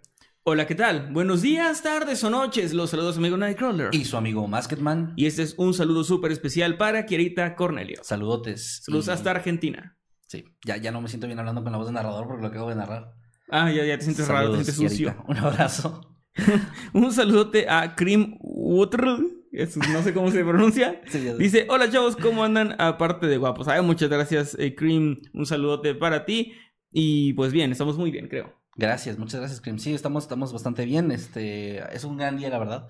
Sí. También eh, saludos acá a Silver Ferret, que nos está mandando un mensaje de membresías que está cumpliendo nueve meses como habitante pro. Y dice: ¿Habrá más videos de parálisis del sueño? Saludos. Es un muy buen tema. yo ya tiene rato que no lo Claro que sí. Pues Sí, hay, sí, sí. que, hay que gua- guardamos la captura de que Silver Ferret nos, nos recordó. Sí. Y También gracias. tengan paciencia porque tenemos un calendario que cubre básicamente todo el mes y un poco más. Ya tenemos todo junio de, De- temas. ya todo lleno de temas. Entonces, cuando nos llega un tema nuevo, no va a salir ahorita pronto. No. Pero, pero sí va a llegar. Un saludote a Sam Walker que ya tiene 32 meses como habitante God. Dice, buenas, buenas, me gusta tu corte de pelo, Kevin, 10 de 10. Hey, gracias. No. Eh, ahora no lo pedí muy. O sea, la vez, el último corte que me hice el anterior me gustó más porque lo pedí como muy específico. Ahora solo fue como de, ah, solo dale así. Eh, pero Así como caiga. creo que quedó bien. Gracias, gracias por el cumplido. Se, se aprecia mucho. Eh, también a Mew Harley que nos manda un eh, super chat y dice: Ah, rayos, con lo que decían de venenos y productos dañinos, recordé un tema que podrían traer un día: las Radium Girls. Muy trágico. ¿Conocen el caso? Ah, pues es lo que comentaba yo de cuando bebían radio, radio? ¿no? Oh. Creo que era eso. Pero habrá un caso así, tal cual que se llame así. Pues supongo, es que también había, es que hubo, por ejemplo, en empresas como Disney, creo, las coloristas también llegaron a envenenarse porque creo que Ah, usaban verdad, mercurio. güey, sí, es cierto, no mames, no me acordaba de eso. Era eso, y es que se usaba, había pintura con plomo, o sea, básicamente en 1920 y tantos, Y para atrás. te, te- sí, te podía matar cualquier cosa cotidiana, o sea, era, no. y era como una, las casas llenas de asbesto, o sea, es como que llegas a tu casa llena de asbesto para beber tu radio, este, en tu Y- casa pintada y, que- te relajas, te en- pones a pintar un rato ahí. con pintura de plomo. Puta madre. y usando mercurio, o sea, es como que no, no, no, era, eran trampas mortales en muchos sentidos. Sí, no mames. Bueno, bueno, vamos a checar si existe un tema tal cual que se llame las Radium. Girls, por si no es lo que estamos Sí. diciendo, y lo traemos con mucho gusto. Gracias, mi Jorge, por la recomendación. Y un saludote a Karen Ortiz que nos dice, bueno, nos da 25 pesitos, gracias. Dice, gracias por traer este tema, son geniales. Y un corazoncito. Gracias, muchas gracias, Karen. Un abrazote. Eh, también por acá Gabriel Flores, que está cumpliendo un mes como habitante VIP. Gracias, Gabriel. Y dice: Gracias por todo el contenido que me han dado para desvelarme hasta las 3 a.m. Saludos desde Morelos, México. Saludotes hasta Morelos. saludote a Morelos. Y gracias por dejarnos acompañar. O sea, ya sea como dijeron ahorita, que es estudiando, haciendo qué hacer, lo que sea. Ujú. Por ahí hubo un comentario muy bonito que vi en un podcast que decía: Ya, ya quedaron atrás las noches de ponerme a lavar trastes escuchando música. Ahora es escuchando noctámbulos. Se hizo muy bonito, güey. Se me hizo muy bonito que nos seamos parte de su rutina. Gracias. No sé qué están haciendo ahorita, si nos están viendo en vivo o no. Pero gracias por dejarnos ahí acompañarnos. Por ahí había alguien que nos escuchaba manejando su, su tráiler, creo. Nos Ah, es verdad, sí, sí. ¿En Rusia te acuerdas? En Rusia había alguien en Rusia, ¿sí? Sí, sí, sí. Bueno, ah, gracias, muchas gracias. Gracias a Mapache con pulgas, qué buen nombre, que nos manda 25 pesitos. Dice, estoy trabajando y está lloviendo. Saludos. Aquí no está lloviendo, ¿eh? Porque yo creí que sí, pero es como solo el viento. Pero es, No, muy, es es muy bonito cuando llueve. Lo que no es bonito es cuando la lluvia empieza a afectar Es bonito cuando llueve, las pero no es instalaciones bonito, eléctricas. no es bonito cuando estás en Latinoamérica No, y te inundas o, sea, te, ¿te acuerdas que... te llenas de lodo. ¿Te acuerdas que Ciudadano Z, saludos a Ciudadano, nos llegó a- comentar que donde vivía, cuando llovía muy cabrón, se, había riesgo de que hubiera un... Ah, un deslave. Un deslave, güey. Sí, Eso está verga, güey. ¿Qué pedo, cabrón? Está o sea, no por él, digo, ¿qué pedo? O sea, ¿qué pedo que tú vivas con ese miedo, no mames? De que no, Sí. capaz si se me viene el vecino de allá. También está bien peligroso cuando abren alcantarillas y puedes caerte ahí si tienes que caminar, o sea, entre... ¿Te acuerdas de que te conté de eso? Sí, de tu De- papá. No sé si ya le he contado en público, pero no lo voy a contar ahorita. No, no, va a ser como un sin máscaras más que otra cosa. Ajá. Pero ajá, mi papá una vez se cayó en una alcantarilla abierta, güey, en una Está inundación. muy cabrón, es muy peligroso, o sea, Sí, porque no si hay mames. gente que, que, o sea, que ha muerto. sí. Aparte, si hay corriente, ya valiste madre. Sí. O sea, si hay corriente ahí, no, ya está, está cabrón. Bueno, gracias también a Elisa C por eh, ese mensaje de membresía. Está cumpliendo dos meses como habitante God. Gracias, Elisa. Y dice: Ah, mira, por fin ordené mi copia de Estoy muerto y sigo gritando. Y quisiera poder viajar para ir a conocerlos en su gira de presentaciones. Bueno, no Qué sé, bien. Elisa, dónde nos esté viendo. Pero gracias, ojalá que se pueda. Ahorita por ahí estaban preguntando que qué fecha va a ser Monterrey, me parece que dijeron. Ujú. En la, en la página que les decía ahorita, ahí vamos a estar actualizando y les vamos a estar como constantemente chingui chingui con ese link. Si no Sí. lo encuentran, vayan a nuestro Twitter y- o a nuestros Instagrams y lo Ahí tenemos están en la, en la bio. ajá. O en la del canal están en la bio todos los links. Bueno, ahí vamos a estar actualizando. Por lo pronto, no hay fecha ni lugar definido porque la editorial todavía está haciendo estas negociaciones de los lugares de Lo la que fecha. tenemos es el mes, que es septiembre. Miren, siendo completamente trans- transparentes con ustedes, obviamente ya hay una fecha estimada, pero no se las podemos dar porque si se las damos y cambia, Mm. vamos a estar de que, pues no dijeron qué tal día y así. Sí. Entonces, hay una fecha estimada, pero hasta que se confirme el 100%, vamos a estar publicando. Que el lugar y todo Exactamente. esté correcto Sí. y, y ya sea En- seguro. en- entiéndanos que no, no es buena idea andar soltando esa información cuando todavía no está concretado, Sí. pero es un hecho que vamos a ir a Guadalajara, a Toluca, a Monterrey, a... ¿Quién me faltó ahí? Me faltó uno. Eh, Puebla, Guadalajara. Puebla, no, Puebla. Puebla. me faltó. Este, es un hecho que vamos a andar por allá, pero nada más es cuestión de ir esperando. Ciudad de México es el único que tiene fecha y lugar ya 100% confirmado. Ajá. Ah, y les recuerdo, para los que no sepan, los que nos escuchan en Spotify, así que no han visto a lo mejor videos de YouTube o eso con los avisos, eh, la entrada a todas estas presentaciones, todas las presentaciones que hagamos eh, van a ser completamente gratuita. Es como Sí. vayan llegando, los, se van a ir acomodando. Y a los miembros de nivel God, eso ya lo hemos dicho acá, pues va- vamos a tener el meet and greet antes. Así es. Ustedes tienen derecho como habitantes GOT. Como Elisa, por ejemplo, si Ah. llega a ir a uno. Exactamente, si ustedes como habitantes GOT tienen este derecho, no solo con estos eventos, sino con cualquier evento que hagamos, mientras ustedes sean miembros del canal como habitantes GOT, pueden estar en el meet and greet antes de cada evento siempre. Sí. Es como un, un derecho suyo ahí que nadie les puede quitar, siendo habitante GOT. Si nos dejan pasar, en- suelten madrazos. Sí, no sabes quién soy, digan ahí. Muy bien. Este, también un saludo a Liz Agrin, Agrinsoni, perdón, que eh, lleva ya 13 meses como habitante VIP. Dice, aquí viendo el Noctámbulos de hoy, para cuando termine, proceder a continuar leyendo su joya de libro. ¡Ey, excelente, Ey, mira, gracias! Yo ya quiero que alguien, creo que por ahí ya alguien me dijo que lo terminó. Loki, por ejemplo, Loki, saludos a Loki, es cierto, Loki me dijo que lo terminó ayer en Güey, un día, ¿le llegó ayer? Ayer en Twitch me dijo que ya había terminado el libro, pero a toda la gente que ya lo vaya terminando, les agradeceríamos un montón que nos dejen sus comentarios positivos, negativos, sugerencias, lo que sea. Y que califiquen, si compraban, por A ejemplo, en. Mercado Libre, se puede calificar, en Amazon se puede calificar y dejar su opinión, Ajá. su reseña, nos ayuda un montón, no nada más para llegar a nuevas personas, Sí. sino también para saber qué piensan, ¿no? Sí, su opinión sincera, o sea, no, no es como que tienes que calificar No, con no, cinco estrellas, no, no, no. Si es lo peor que has leído, ponle una estrella, ¿no? Ve a Amazon y califícalo porque nos ayuda muchísimo. Gracias, muchas gracias, chicos. Eh, seguimos, ¿verdad? Esto, eh, sería el de Elisa, Elisa. C, que nos mandó 49 dólares. Gracias, muchas, gracias, Elisa. Gracias, una, un abrazote. Y nos dejó, no nos deja mensaje, porque ya nos había mandado mensaje, pero nos pone un sticker que dice You are amazing. Ay, muchas gracias. Mira qué bonito muchas está. gracias, Qué bonito. Es como un samurái, ¿no? Algo así como un, Un, zorrito. un zorrito samurái algo Zorrito así. samurái, Está muy sí. cool. Eh, gracias, Elisa, por, por el super que nos mandaste. Y gracias también a Alex Amajiki que nos manda 25 pesitos. Dice, si vienen a Guadalajara, pido el día en el trabajo para poder verlos. Emanuel se ve muy bien con brackets y Kevin con su corte nuevo. Eh, gracias, Alex. Fíjate que gracias. tengo ya como un año con brackets, pero creo que no, no se nota tanto. Como que yo cuando hablo no abro tanto la boca. No tanto. Se me hace que es como te ríes, güey, cuando se nota. Puede ser. Eh, Pero sí, ver- ya, ya tengo, ya tengo A ver, a ver, presúmelos, eh. Ahí para los que están en Spotify, pues imagínense a Manuel con brackets. con brackets. Ya, ya bueno, ni saben quién es Emanuel, güey, porque luego de que, ah, chinga, que Manuel yo- no es el gordo. Eh, ¿Cómo sabes que alguien es un gordo No, si no se escucha? No, no, ¿eres mujer? Nos van a decir. ¿Eres mujer? o piensa que es un solo güey conversando en todo, Todo loco. loco. Todo loco Y de repente habla con dos voces, güey, que se puede. diciendo, diciendo chistes este, en- para sí mismo. bueno, ¿quién más falta por aquí? Es por Creo que ya- creo que ya fue el último. Ah, bueno, acaba de llegar uno más, me parece. No, acaban de llegar un... mar- No, llegaron varios. Uy. ¿qué pedo? A Eh, ¿qué ver, a ver, meme. Bueno, a ver, aquí los leo desde el chat. Clippy nos manda 125 pesos, gracias, muchas gracias. Y dice, saludos chicos, esperando con ansias mi copia del libro. Qué Ay, gusto me da ver tanta gente que o lo tiene o ya le va a Que ya, llegar. ya está a punto de llegar. Eh, sí, gracias, gracias. que son gracias. envíos rápidos, ¿eh? No se desesperen, porque por ahí luego veo que, que, que- que están como de que, oigan, ¿cuándo llega? Sí, se empezaron a mandar desde el 22. O sea, desde ese día, pero no todos se mandaron el 22 porque son un chingo, créanme. Gracias, gracias, gracias por eso.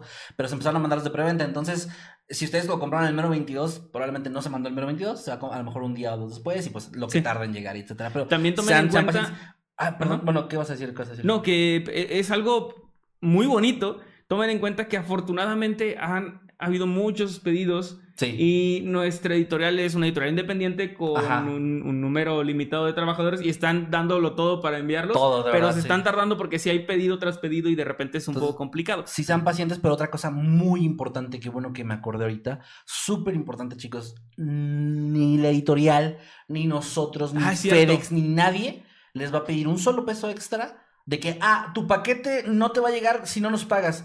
A mí también No. me han llegado, a creo que todo el mundo empezaron a llegarle ahorita justo cuando estamos enviando nosotros, qué pinche mala suerte, un chingo de correos de, de supuestas paqueterías, de que tienen tu pedido, pero, Pero son correos random. o Es sea, un correo que no, no es oficial claramente, pero... Ellos no saben que tú estás esperando un paquete, probablemente. Es Lo que hacen es aventarlo por si pega y como ustedes algunos están esperando el libro, dicen, ah, es el libro. Pero no, amigos, nunca jamás caigan en estas estafas, No. nunca paguen extra, nunca, ninguna eh, empresa de paquetería, ninguna editorial, ni ningún, ni nosotros, ni nadie, les tiene por qué pedir un extra para que les llegue su paquete. Lo que pagan es justamente los enlaces oficiales que hay Sí. de Mercado Libre, de la página de reverberante.com, de Amazon si lo compran digital o de cualquier tienda, y es todo. En cualquier caso que hubiera cualquier tipo de, de inconveniente con su envío, sería directamente la editorial quien se pondría en contacto con ustedes. En ningún momento lo harían desde un correo extraño nadie más. Así Sí, que rever- cuidado con eso, no den dinero a estas... No, no, no. No caigan cuidado. en estas estafas y,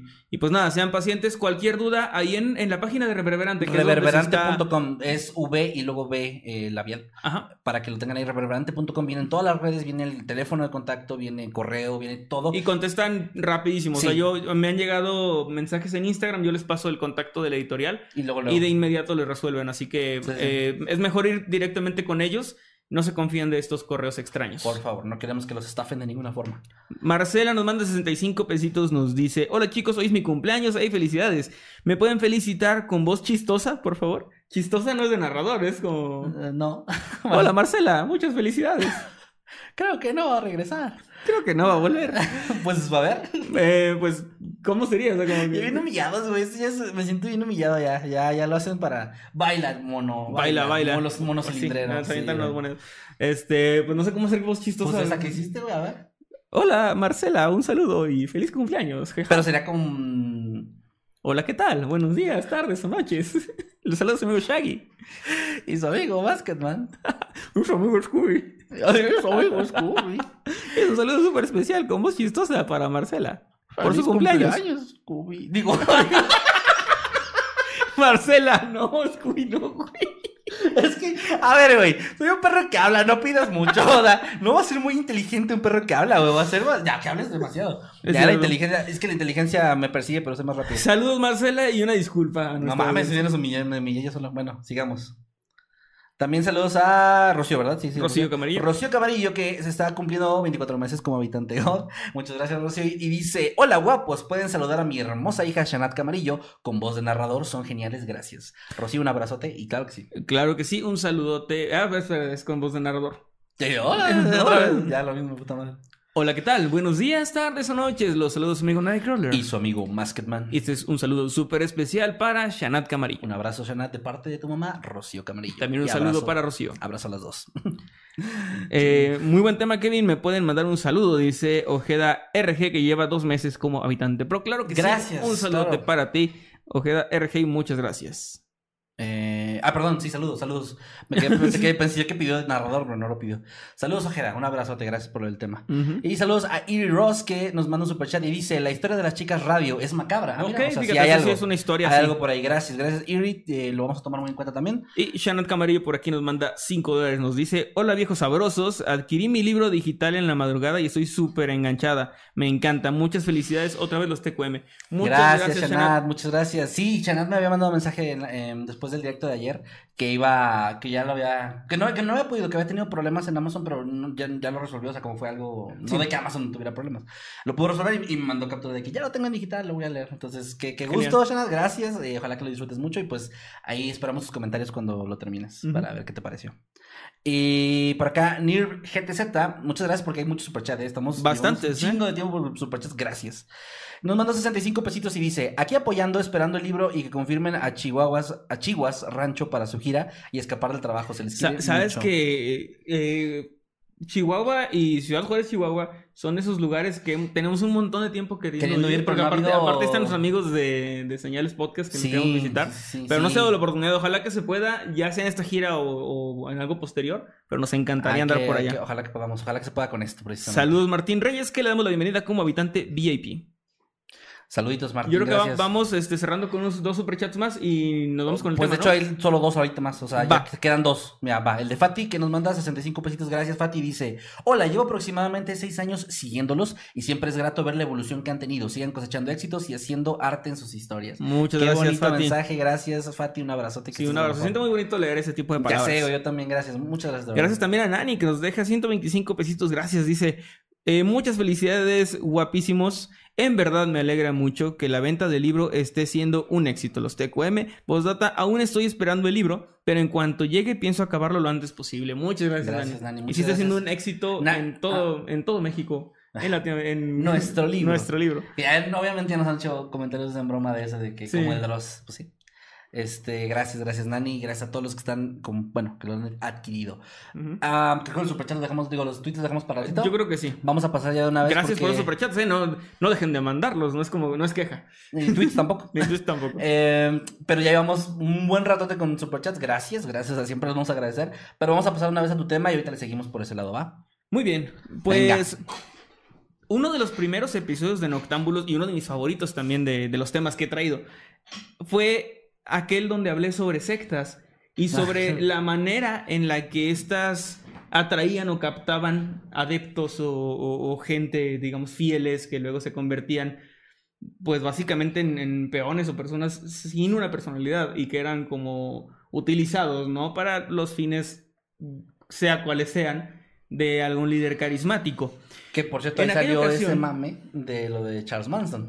Ahí se lo Ahí echaron, vamos a lo que eres el, fa- el Este- fan número uno de Charles Manson. Ah, que se vaya la chingada. No, del Pero- cantante, yo decía. A chinga, bueno, sí cantaba, pero cantaba bien culero, por eso no, quisieron decía- producirlo. No, era, era, Char- era Charles, no, era otro Charles Obvial. Era Charles Darwin el Era cantante. Charles, no. era Charles Xavier de los X-Men. Ah, claro. No, hay un, eh, pues, ¿cómo se llama? Este, ah, era Marilyn Manson, perdón. Nada que ver. No, no. Me mamé un poquito. Nada que ver. Pero, sí, no, ya fue de broma. Sale el mame que lo- los olds de Noctambulos lo se, recordaban se muy bien. acordarán. Pero bueno, desde que traje ese tema, yo había querido traer, por ejemplo, también me gusta mucho hablar de estafas, de todo lo que tiene que ver con la ingeniería social o cómo funciona o funcionamos los seres humanos, Ajá. de ciertos sesgos cognitivos, de cómo, cómo podemos llegar a ser manipulados. Y mi idea al traer este tipo de temas, como las sectas, como las estafas piramidales, no es, eh, o sea, no es decir, ah, la gente es tonta y cae en esto, sino más bien decir, lo que está pasando es esto para que tú y yo, la próxima vez que nos topemos con alguien que quiera manipularnos o, o utilizar una de estas herramientas, podamos darnos cuenta, ¿no? Decir, Sí. oye, un momento, esto se llama de esta forma y, y funciona de esta otra manera y lo que quiere hacer esta persona o este grupo de personas es manipularme, ¿no? Es por eso que desde hace tiempo quería traerles este tema. Nos vamos a poner un poco densos al principio porque esto tiene que ver con un grupo de gente muy mala que por los años 40 hizo cosas muy malas. Y no puedo, no sé si puedo decirlo. Es como. Es como cuando no crees algo y lo preguntas. Que te cuentan algo y dices, nah, ¿sí? Básicamente eso vamos a hablar. Básicamente de esas personas. Sí, güey, el algoritmo de seguro dijo, no, lo dijo en forma de pregunta, no creo que pase no, nada no, no lo va a si detectar. dice eso. Joseph. Mira, vamos a decirles de alguna forma en- en especial. O sea, hay que, hay que para evitar esa palabra, Ok, la, la Los- palabra N, sí. pero no la palabra N. No esa palabra N. Maldita sea YouTube. No se puede hacer nada. Este, Los ¿Cómo les podemos decir? No sé, como los del bigote chistoso, ¿no? Los- o- El club del bigote el club, chistoso. el club del señor del bigote chistoso. Es muy largo. Bueno, El club del bigote chistoso, sí. ok, el club del bigote chistoso. Va. Había un hombre llamado Joseph. Goebbels, que Ah, era sí, parte sí, sí. del club. Si lo ubicas. Sí, sí, sí. De, supongo, de películas, series, videojuegos. Bueno, eh, fue una persona bastante popular en este club de, de personas, de amiguitos. Porque por allá de 1933 y hasta 1945 fue el, eh, la persona encargada o tenía el cargo de la propaganda del, eh, mm, del tercer... Eso no puedo decir. Eh, no sé. Sí, lo, sí. Del no. te- Bueno, la propaganda del tercer, del tercer Reich. Era el encargado de la propaganda. No necesariamente, era como un encargado de relaciones públicas, digamos, pero un proto encargado en aquel momento, ¿no? Era, e- era un cargo relativamente nuevo. Y se lo dieron porque él era, había sido editor de periódicos nacionalistas y de ese tipo de medios. Después, cuando al poder llega el señor del bigote chistoso, lo nombra a él como el secretario de esta... Vamos a decirle el Chaplin malo. El Chaplin malo, va.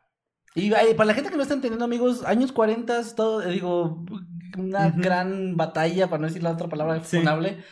Mundial. Austria, pintor. El segundo pedo mundial que hubo. El segundo, el segundo problemón mundial que... Ajá, sí. Ya, por favor, es demasiado ya. Ya, es muy obvio, ¿no? Es que si por ahí alguien puso no entiendo. Ok. Este, desde que este hombre tomó su cargo, se encargó de dar poderosos discursos, ya que era un excelente orador. También se encargó de obtener el control absoluto de la prensa, de medios como la radio, el cine, el teatro, la música, todo lo que pudiera controlar, todo lo controlable, se encargó de controlarlo para beneficios del Tercer Reich.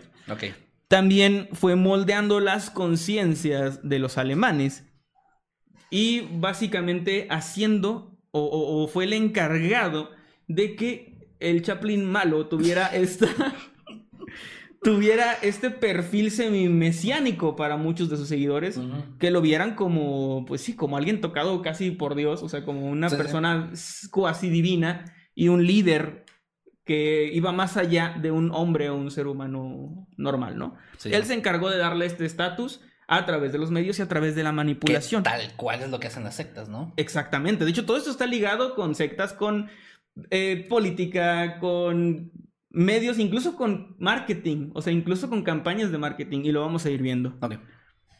De entre todo lo que Goebbels hizo y llegó a hacer, probablemente lo que más ha trascendido han sido sus 11 principios de la propaganda, que él, él deliberadamente los llamó así. Ok. 11 principios básicamente utilizados para manipular a la población. 11 principios que como nos iremos dando cuenta no son una mera curiosidad de una época oscura de la humanidad de hace muchísimo tiempo, sino que por el contrario siguen estando presentes en mayor o menor medida, están muy vigentes en nuestra sociedad actual. Y no hablo, no, no hablo solamente de terreno político, como dije. Están presentes en marketing, están presentes en la ingeniería social, en estafas piramidales, en sectas, en religiones, o sea, están en todos lados. Incluso puedes llegar a encontrar paralelismos si ya te pones así como muy... eh, si te pones a escarbar mucho, puedes encontrar paralelismos hasta en familias o relaciones interpersonales donde se utilizan algunas de estas herramientas. Ok. Básicamente son 11 principios o 11 herramientas de manipulación de las masas. Esto lo dejó el o sea, es como lo escribió sin ningún tipo de... No, no estaba ocultando Sí, sí, sí, que sí. estaba manipulando, o sea, era como incluso con orgullo de esto es lo que se hace para manipular a- al pueblo. Sí, básicamente. está de modo, pues que me funen.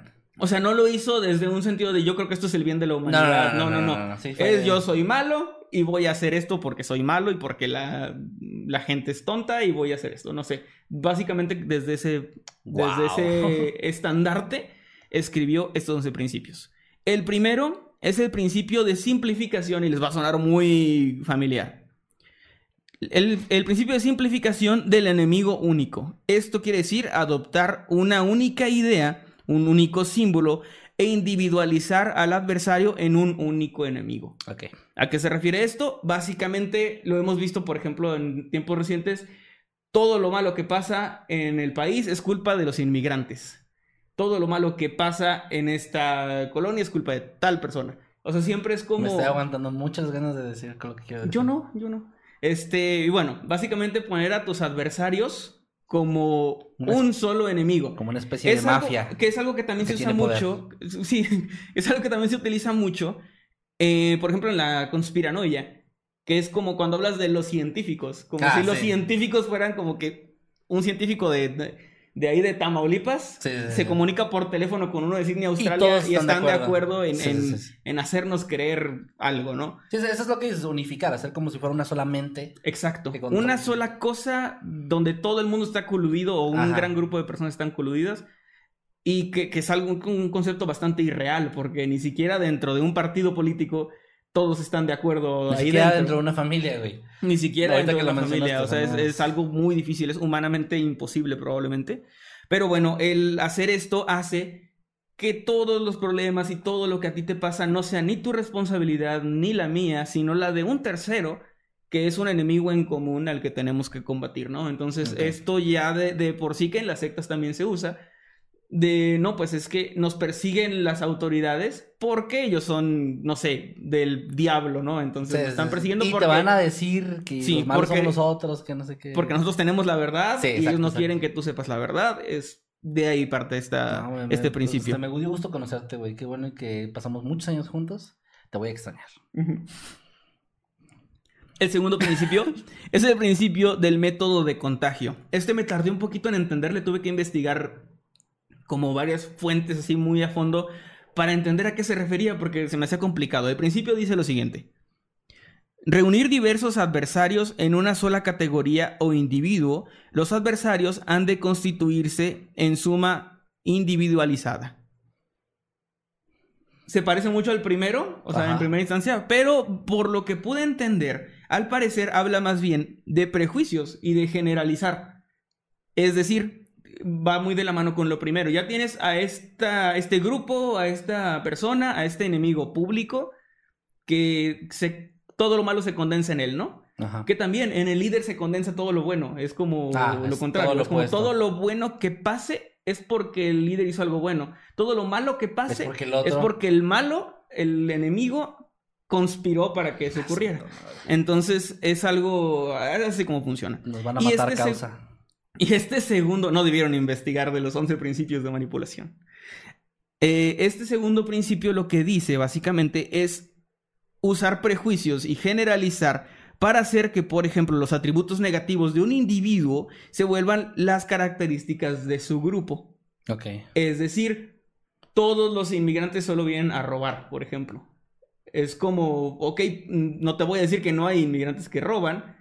O, o ves, cuando ves un- eso lo ves mucho en las noticias de, de Facebook y eso, de que una persona de raza negra asaltó un lugar y ves un montón de comentarios de, "Ah, claro, es que así son, ¿no? Es como, o sea, todo porque un individuo hizo algo se generaliza y normalmente parte hacia, hacia un lado político y se Es utiliza de esta forma, ¿no? Básicamente lo que Trump hizo Ajá. en su campaña. Todos, los, o sea, es como que todos los reporteros de esa televisora eh, mienten. No, y, todos pues con son los latinos, dijo eso. Todos sí, básicamente es eso, es generalizar por las malas y utilizar las malas acciones de uno o algún tipo de dato para justificar la generalización. Ok. Es algo que te- se sigue utilizando muchísimo.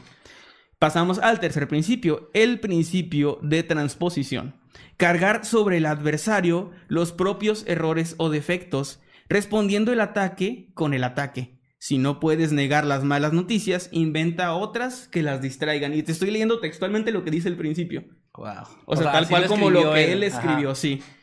Si no puedes negar las malas noticias, inventa otras que las distraigan. Las famosas cortinas de humo. Sí, y no solo cortinas de humo, es también O el, caja el- china. también el ataque directo de decir, decirle a alguien, no sé, es que usted este, acaba de, de cometer este error y dices, sí, pero por ejemplo tú, que me estás diciendo esto, cometiste otro error también en algún momento, ¿no? Güey, eso y pasa con eso invalidas, es, es el, lo de... Eh, Es lo del hombre de paja, creo, es la Ah, falacia del hombre de paja, si no me equivoco. No sé si es esa, pero ajá. Que básicamente es atacar al... O no, es, es No recuerdo cómo se llama. Según yo, el hombre de paja es como un tercero que no existe, ¿no? Como sí, no, no, no, no. No recuerdo cómo se llama esa falacia, si me pueden ayudar. Bueno, ahí en pero sí se entiende porque se usa mucho. Sí. Sí, sí, es este. e- Es decir, yo hice algo malo, pero tal persona o tal grupo hizo algo peor en algún momento, ¿no? Es como si eso justificara o invalidara tu- lo que tú estás haciendo mal. Y directamente dice también inventar otras noticias que distraigan. Que por ahí se decía mucho, por ejemplo, en los noventas que el chupacabras había sido esto, ¿no? Que había como malos manejos y un montón de cosas y empezaron a salir muchas noticias en los medios del chupacabras para que la gente se fuera con el chupacabras a- a- así como que, oh, quiero saber de esto. No me interesa que se están robando fondos o que se están haciendo otras cosas, ¿no? Ok. Y es algo que se sigue utilizando, como dije. Pasamos al cuarto principio, el principio de la exageración y desfiguración. Convertir cualquier anécdota, por pequeña que sea, en una amenaza grave. Eso es algo que también lo hemos visto muchas veces, probablemente. Cualquier cosa, un comentario, un tweet, de repente ya es como estás atacando a... Me estás atacando así como súper cabrón, y me, me estás amenazando en este momento, estoy ya con las autoridades. Es como esto de, de sí, o sea, cualquier cosa que este grupo de, que, ya definiste como el enemigo haga, por más que sea algo anecdótico, se convierte en una amenaza grave y muy seria para ti y para tus seguidores. Tú como el líder carismático tienes que encargarte de que se vea como un, como algo horrible que no debe de pasar, ¿no? Ok. Esa- ese es el principio de la exageración. Pasamos con el principio de la vulgarización, que este se me hace de los más ofensivos de, de estos principios. Y dice textualmente, toda propaganda debe ser popular, adaptando su nivel al menos inteligente de los individuos, a los que va dirigida. Cuanto más grande es la masa a convencer, más pequeño ha de ser el esfuerzo mental a realizar. La capacidad receptiva de las masas es limitada y su comprensión escasa. Además, tienen gran facilidad para olvidar. Wow. ¿Qué es esto? Básicamente opio al pueblo, o sea, pan y circo, como dicen, ¿no? Es como que tu campaña sea en un lugar así como muy popular, te traes a, algunos famosos, no sé, y la gente con eso va a estar bien, con eso va a estar contenta, ¿no? Porque Es no populismo. van a, sí, porque no van a tener la capacidad de analizar más allá. O sea, esto, esto es básicamente, eh, no sé si se acuerdan, no tengo aquí el, el- o no sé si lo pudieras googlear. Hay un discurso muy famoso que dijo el tigre Azcárraga, que era el anterior dueño de Televisa, El papá de. el papá del, del- de Emilio Azcárraga Ajá. Jr. Y él decía esto, de que la televisión es para, para gente tonta, básicamente. No recuerdo cómo lo decía. Pues lo dijo de una performance, pero sí. Sí, pero bueno, eh, básicamente es esto. Es decir eso, la, la gente no necesita algo más complejo. Vamos a darles algo con lo que se entretengan y estén contentos. Y al fin que la gente olvida, ¿no? Entonces no hay problema. Porque podemos hacer algo malo hoy, pero si mañana los distraemos con algo a su nivel, porque también habla mucho de eso, de... O sea, dice esto de que tiene que estar a nivel popular se les va a olvidar y de todas formas vamos a tenerlos con nosotros. ¿Sabes qué es lo culero de todo esto que estamos, bueno, que estás diciendo? Que tú y yo todos vivimos en México, la gente lo sabe. Obviamente nos sentimos identificados probablemente con algún tema Eh, local, nacional, lo que ustedes quieran, incluso hasta personal. Más o menos. Pero lo culero es que sé que hay gente que nos ve de todas partes del mundo que seguro que también están También. igual. No, y, decir, y sí, como tal Si nos están oyendo en, en Europa, o sea, y, y alguien en Inglaterra, en España, te aseguro que también, También. también detectó ya algo de esto. Está muy cabrón. Y repito, no solo en la política, No, no, en estamos el hablando marketing, todo. en todos lados. Sí, porque aquí se trata de, de todo donde puedas eh, o necesites la atención, el apoyo de un público, Y de ahora una llevo- masa de gente. Llevo cinco principios de once y creo que ninguno ha sido, no, eso ya no se usa o, o suena muy fantasioso. O sea, Algo desde los 40 Sí, que se o sea, bueno, que no- escribió en los 40 Ahora, no es como que este tipo, por lo que entiendo, haya inventado esto. Más bien, él se encargó de condensarlo y de ponerlo en principios, pero es algo que ya se hacía. o sea, es Claro. algo que, que existe desde hace muchísimo tiempo. sí, sí. Él simplemente lo puso en palabras en una lista, lo acomodó, este, le puso diamantinas y estrellitas para que se viera bonito. Pero... La morra de los plumones. el La morra sí. Estaba, estaba escribiéndolo así, con los pisitos arriba. Sí. no común. Todo propaganda debe ser popular. Con los Adaptada nivel, con los pies cruzados. adaptada al nivel del menos inteligente. Verga, bueno, ok, sigamos, con eso vamos al sexto principio. El principio de orquestación, que es muy macabro. La propaganda debe limitarse a un número pequeño de ideas y repetidas, repetirlas, perdón, incansablemente. Presentarlas una y otra vez desde diferentes perspectivas, pero siempre convergiendo sobre el mismo concepto, sin fisuras ni dudas. De aquí viene también la famosa frase, si una mentira se repite suficientes veces, acaba por convertirse en verdad. Wow. Esto quiere decir que tienes que atiborrar a la gente con el mismo discurso una y otra vez Hasta se inquebrantablemente, o sea, sin, sin importar lo que pase, sin importar cómo vayan las cosas, tu discurso es tu discurso y lo sigues diciendo y lo sigues repitiendo una y otra vez. Llega a pasar algo que te contradiga, tú simplemente sigues firme, culpas de nuevo al enemigo, porque no es como que uses cada principio individualmente, son Todo. lo vas combinando, Sí. o sea, usas los medios, usas la Tu propaganda. discurso puede tener algo de lo de los Tu- puntos anteriores. tu discurso se puede ir por el lado de, por ejemplo, no sé, vamos a ponerlo como en canales de YouTube, ¿no? Nosotros tenemos un enemigo que es otro canal de YouTube. Vamos a ponerle, no sé, eh, Crepimundo. Crepimundo es nuestro enemigo. Mm. Entonces, Otro, que empiece con D. no. Entonces, cada vez que algo mal, o sea, no sé, hoy tuvimos la mitad de audiencia, por decir algo, que la semana pasada Ajá. es, culpa, de... de... este güey que está haciendo esto, ¿no?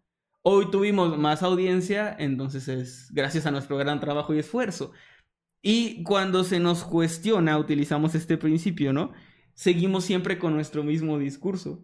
Oigan, lo que pasa es que YouTube acaba de anunciar que hay un fallo en las visitas y que por eso se marcan menos. Es como, no, es que sí está el fallo ese, pero No. ya te vamos de buena fuente y tenemos información Chale, yo he visto privi- que fuera de privilegiada de que esta persona es la que nos está Sí, sí, haciendo eso. Eh, Entonces, eh, incluso lo he visto más como el tema de que no, a mí YouTube me, me está atacando porque Ujú. yo les voy a decir la verdad y no me dejan decir la sí. verdad. y no, como- YouTube me desmonetiza cada video porque yo le estoy diciendo la verdad. Es como, bueno, se desmonetizan todos cada video y hay que buscar la forma y así. Pero bueno, es básicamente, me estoy extendiendo mucho con este principio, pero es eso, es, es el que tu discurso sea firme siempre y todo lo que llegue lo utilices a favor de ese mismo discurso una y otra vez desde diferentes perspectivas, siempre lo mismo hasta que la gente se lo crea. Y vamos con el octavo principio, el principio de la verosimilitud. Conseguir argumentos a partir de fuentes diversas a través de los llamados globos ondas o de información, fra- informaciones fragmentarias. ¿Qué quiere decir esto? Que muchos medios van a dar, medios de bajo tu poder, van a dar la misma noticia y esos medios van a convertirse en las fuentes diversas que están dando esa noticia que tú quieres que, que salga, ¿no? Y es, y es un poco más complejo que eso, porque dentro de la noticia vas a camuflar mentiras que estén dentro de una verdad. Vas a tomar un hecho que sí ocurrió, algo totalmente confirmable, y dentro vas a meter cositas o vas a omitir otras. Y muchos medios lo van a repetir y esas son tus fuentes y de repente ya tienes una noticia A la cual cita. real a la cual citar para lo que tú quieres que, que ocurra, ¿no? La selección interesada de qué detalles reseñar y cuáles omitir es muy importante y es lo que se conoce como la fragmentación de la información. Y es muy esencial para la manipulación. Esto yo lo veo personalmente mucho en Facebook con noticias a medias o titulares engañosos que toman una verdad y hacen que se malentienda para atraer clics, por ejemplo. Eh, yo recuerdo mucho cuando pasó lo de. eh, falleció un actor que actuó en Moon Knight, que era el villano, y el titular era Fallece actor de Moon Knight. E incluso ponían La foto de la, la Oscar foto de Isaac. Oscar Isaac. Y mucha gente eh, entraba asustada de que no manches, se murió Oscar Isaac. Luego veías que no. Y mucha gente no me sorprendería que hasta la fecha piensen que se murió el actor que hacía de Moon Knight. Pues de repente por eso pasa eso de yo pensé que se había muerto tal persona, ¿no? Ajá. Porque, pues sí, así de como Sí. la información se maneja mal y no te informas demasiado y pues bueno. Y esto es algo muy, muy común que ves en, en muchos portales de noticias, que agarran una verdad y luego le agregan, yo lo veo mucho en Facebook, te digo, que es como cualquier cosa, la toman para, para volcarse a un punto político o a donde ellos te quieran llevar. Y yo veo mucha gente de mi familia de repente compartiendo esas cosas y también sí me parece preocupante. porque es lo clásico de ver el titular y compartir sin siquiera entrar a ver la noticia. Sí. Y luego de repente se hacen rumores y bueno, terminan, precisamente terminas manipula- manipulando mucho la opinión pública a través de eso. Vamos con el principio número 9. No sé si tengas algo que aportar, perdón. Nada, güey, todo lo que tengo que aportar me van a funar. Mejor aquí me quedo callado y así te matan a ti nomás. Va. Ahora está el principio de la silen- silenciación. A ver. que es acallar sobre las perdón, aca- acallar sobre las cuestiones sobre las que no tienes argumentos y disimular las noticias que favorecen al adversario. También contra contraprogramando con la ayuda de medios de comunicación afines a ti. Esto es básicamente eh, todas las noticias negativas sobre ti No las, las volteas o las ignoras completamente y te centras en cosas negativas de tu adversario, que seguramente es el que tiene el interés en que tú, en que tú caigas o en que a ti te vaya mal, ¿no? Sí. Fíjate que, ya bueno, a ver, va, ya para no quedarme callado todo el pinche rato, algo que sí he notado en la política en general, política mundial, es que yo personalmente tiendo a desconfiar mucho más de un candidato que la mayor parte de su discurso es atacar al otro y decir que hizo Sí. mal el otro, en vez de decir que hizo bien él o que va a hacer bien él. Que lo vi en varios casos, ¿verdad? Lo he visto eh, de verdad en varios, para que no, no pienses que estamos hablando de uno específico, porque de hecho Emanuel ni siquiera está hablando de política. Em, pero sí lo he visto, o sea, que dice man- se, se maneja eso. Y lo he visto incluso a nivel YouTube, güey. Sí. Creadores de contenido que se pelean con otros creadores de contenido y he visto que usan esas, esas tácticas de Sí. manipulación.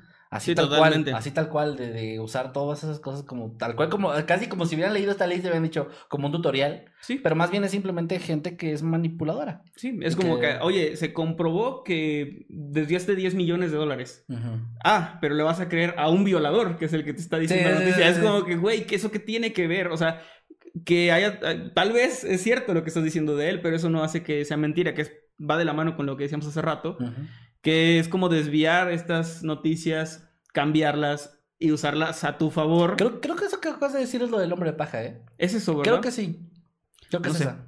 Pero bueno, es eso, es básicamente desestimar como, como un mensaje, básicamente pues echándole tierra al, a tus adversarios o diciendo directamente también que son inventos, que es, basi- que es eso, o sea, que, que está hecho para engañar, no se dejen engañar por Sí. estos adversarios, ¿no? Ok, sigamos.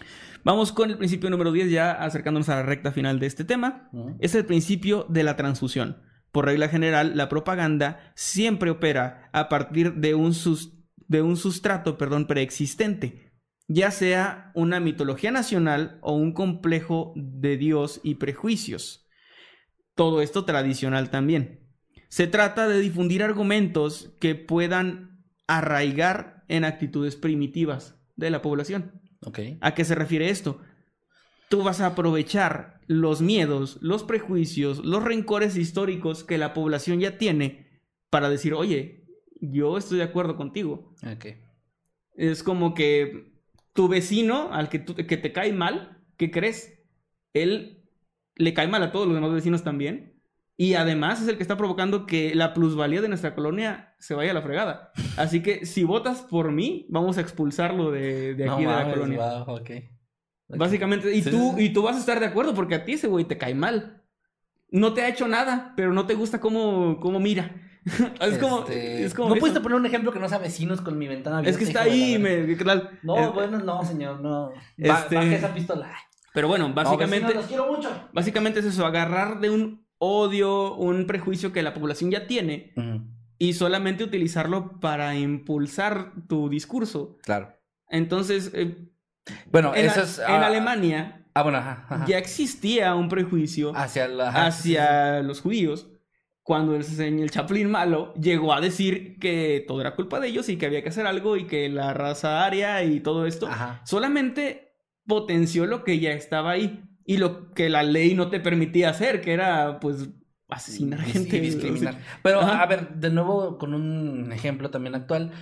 O sea, Trump fue lo que, de nuevo, fue lo que hizo, güey. O sea, el tema de los latinos y todo lo que hablaba de eso era porque ya existía en la población un problema Sí, ahí. de hecho, O sea, cuando Trump hay- ganó, no estaba proyectado para ganar, porque en las encuestas toda la gente decía, no, no, ¿cómo voy a votar por ese racista? Ajá. Pero a la hora de la hora, Claro. en, en la privacidad de la, de la urna, Ajá. los americanos, eh, sí, los norteamericanos votaron por él, porque en el fondo sí sentían que todos los latinos estaban eran el, el mal en Estados Unidos. ¿no? Que, que también he visto como un contraargumento de los seguidores de Trump. Y yo de no, no estoy atacando, pero estoy diciendo que vi. Yo ni Ujú. siquiera vivo en Estados Unidos, me vale verga. O sea, me vale verga Trump. este. O sea, no es como que pueda estar a favor o en contra de Trump, me vale. No me puede valer más madre él, pero es algo en interés mundial lo que pasó.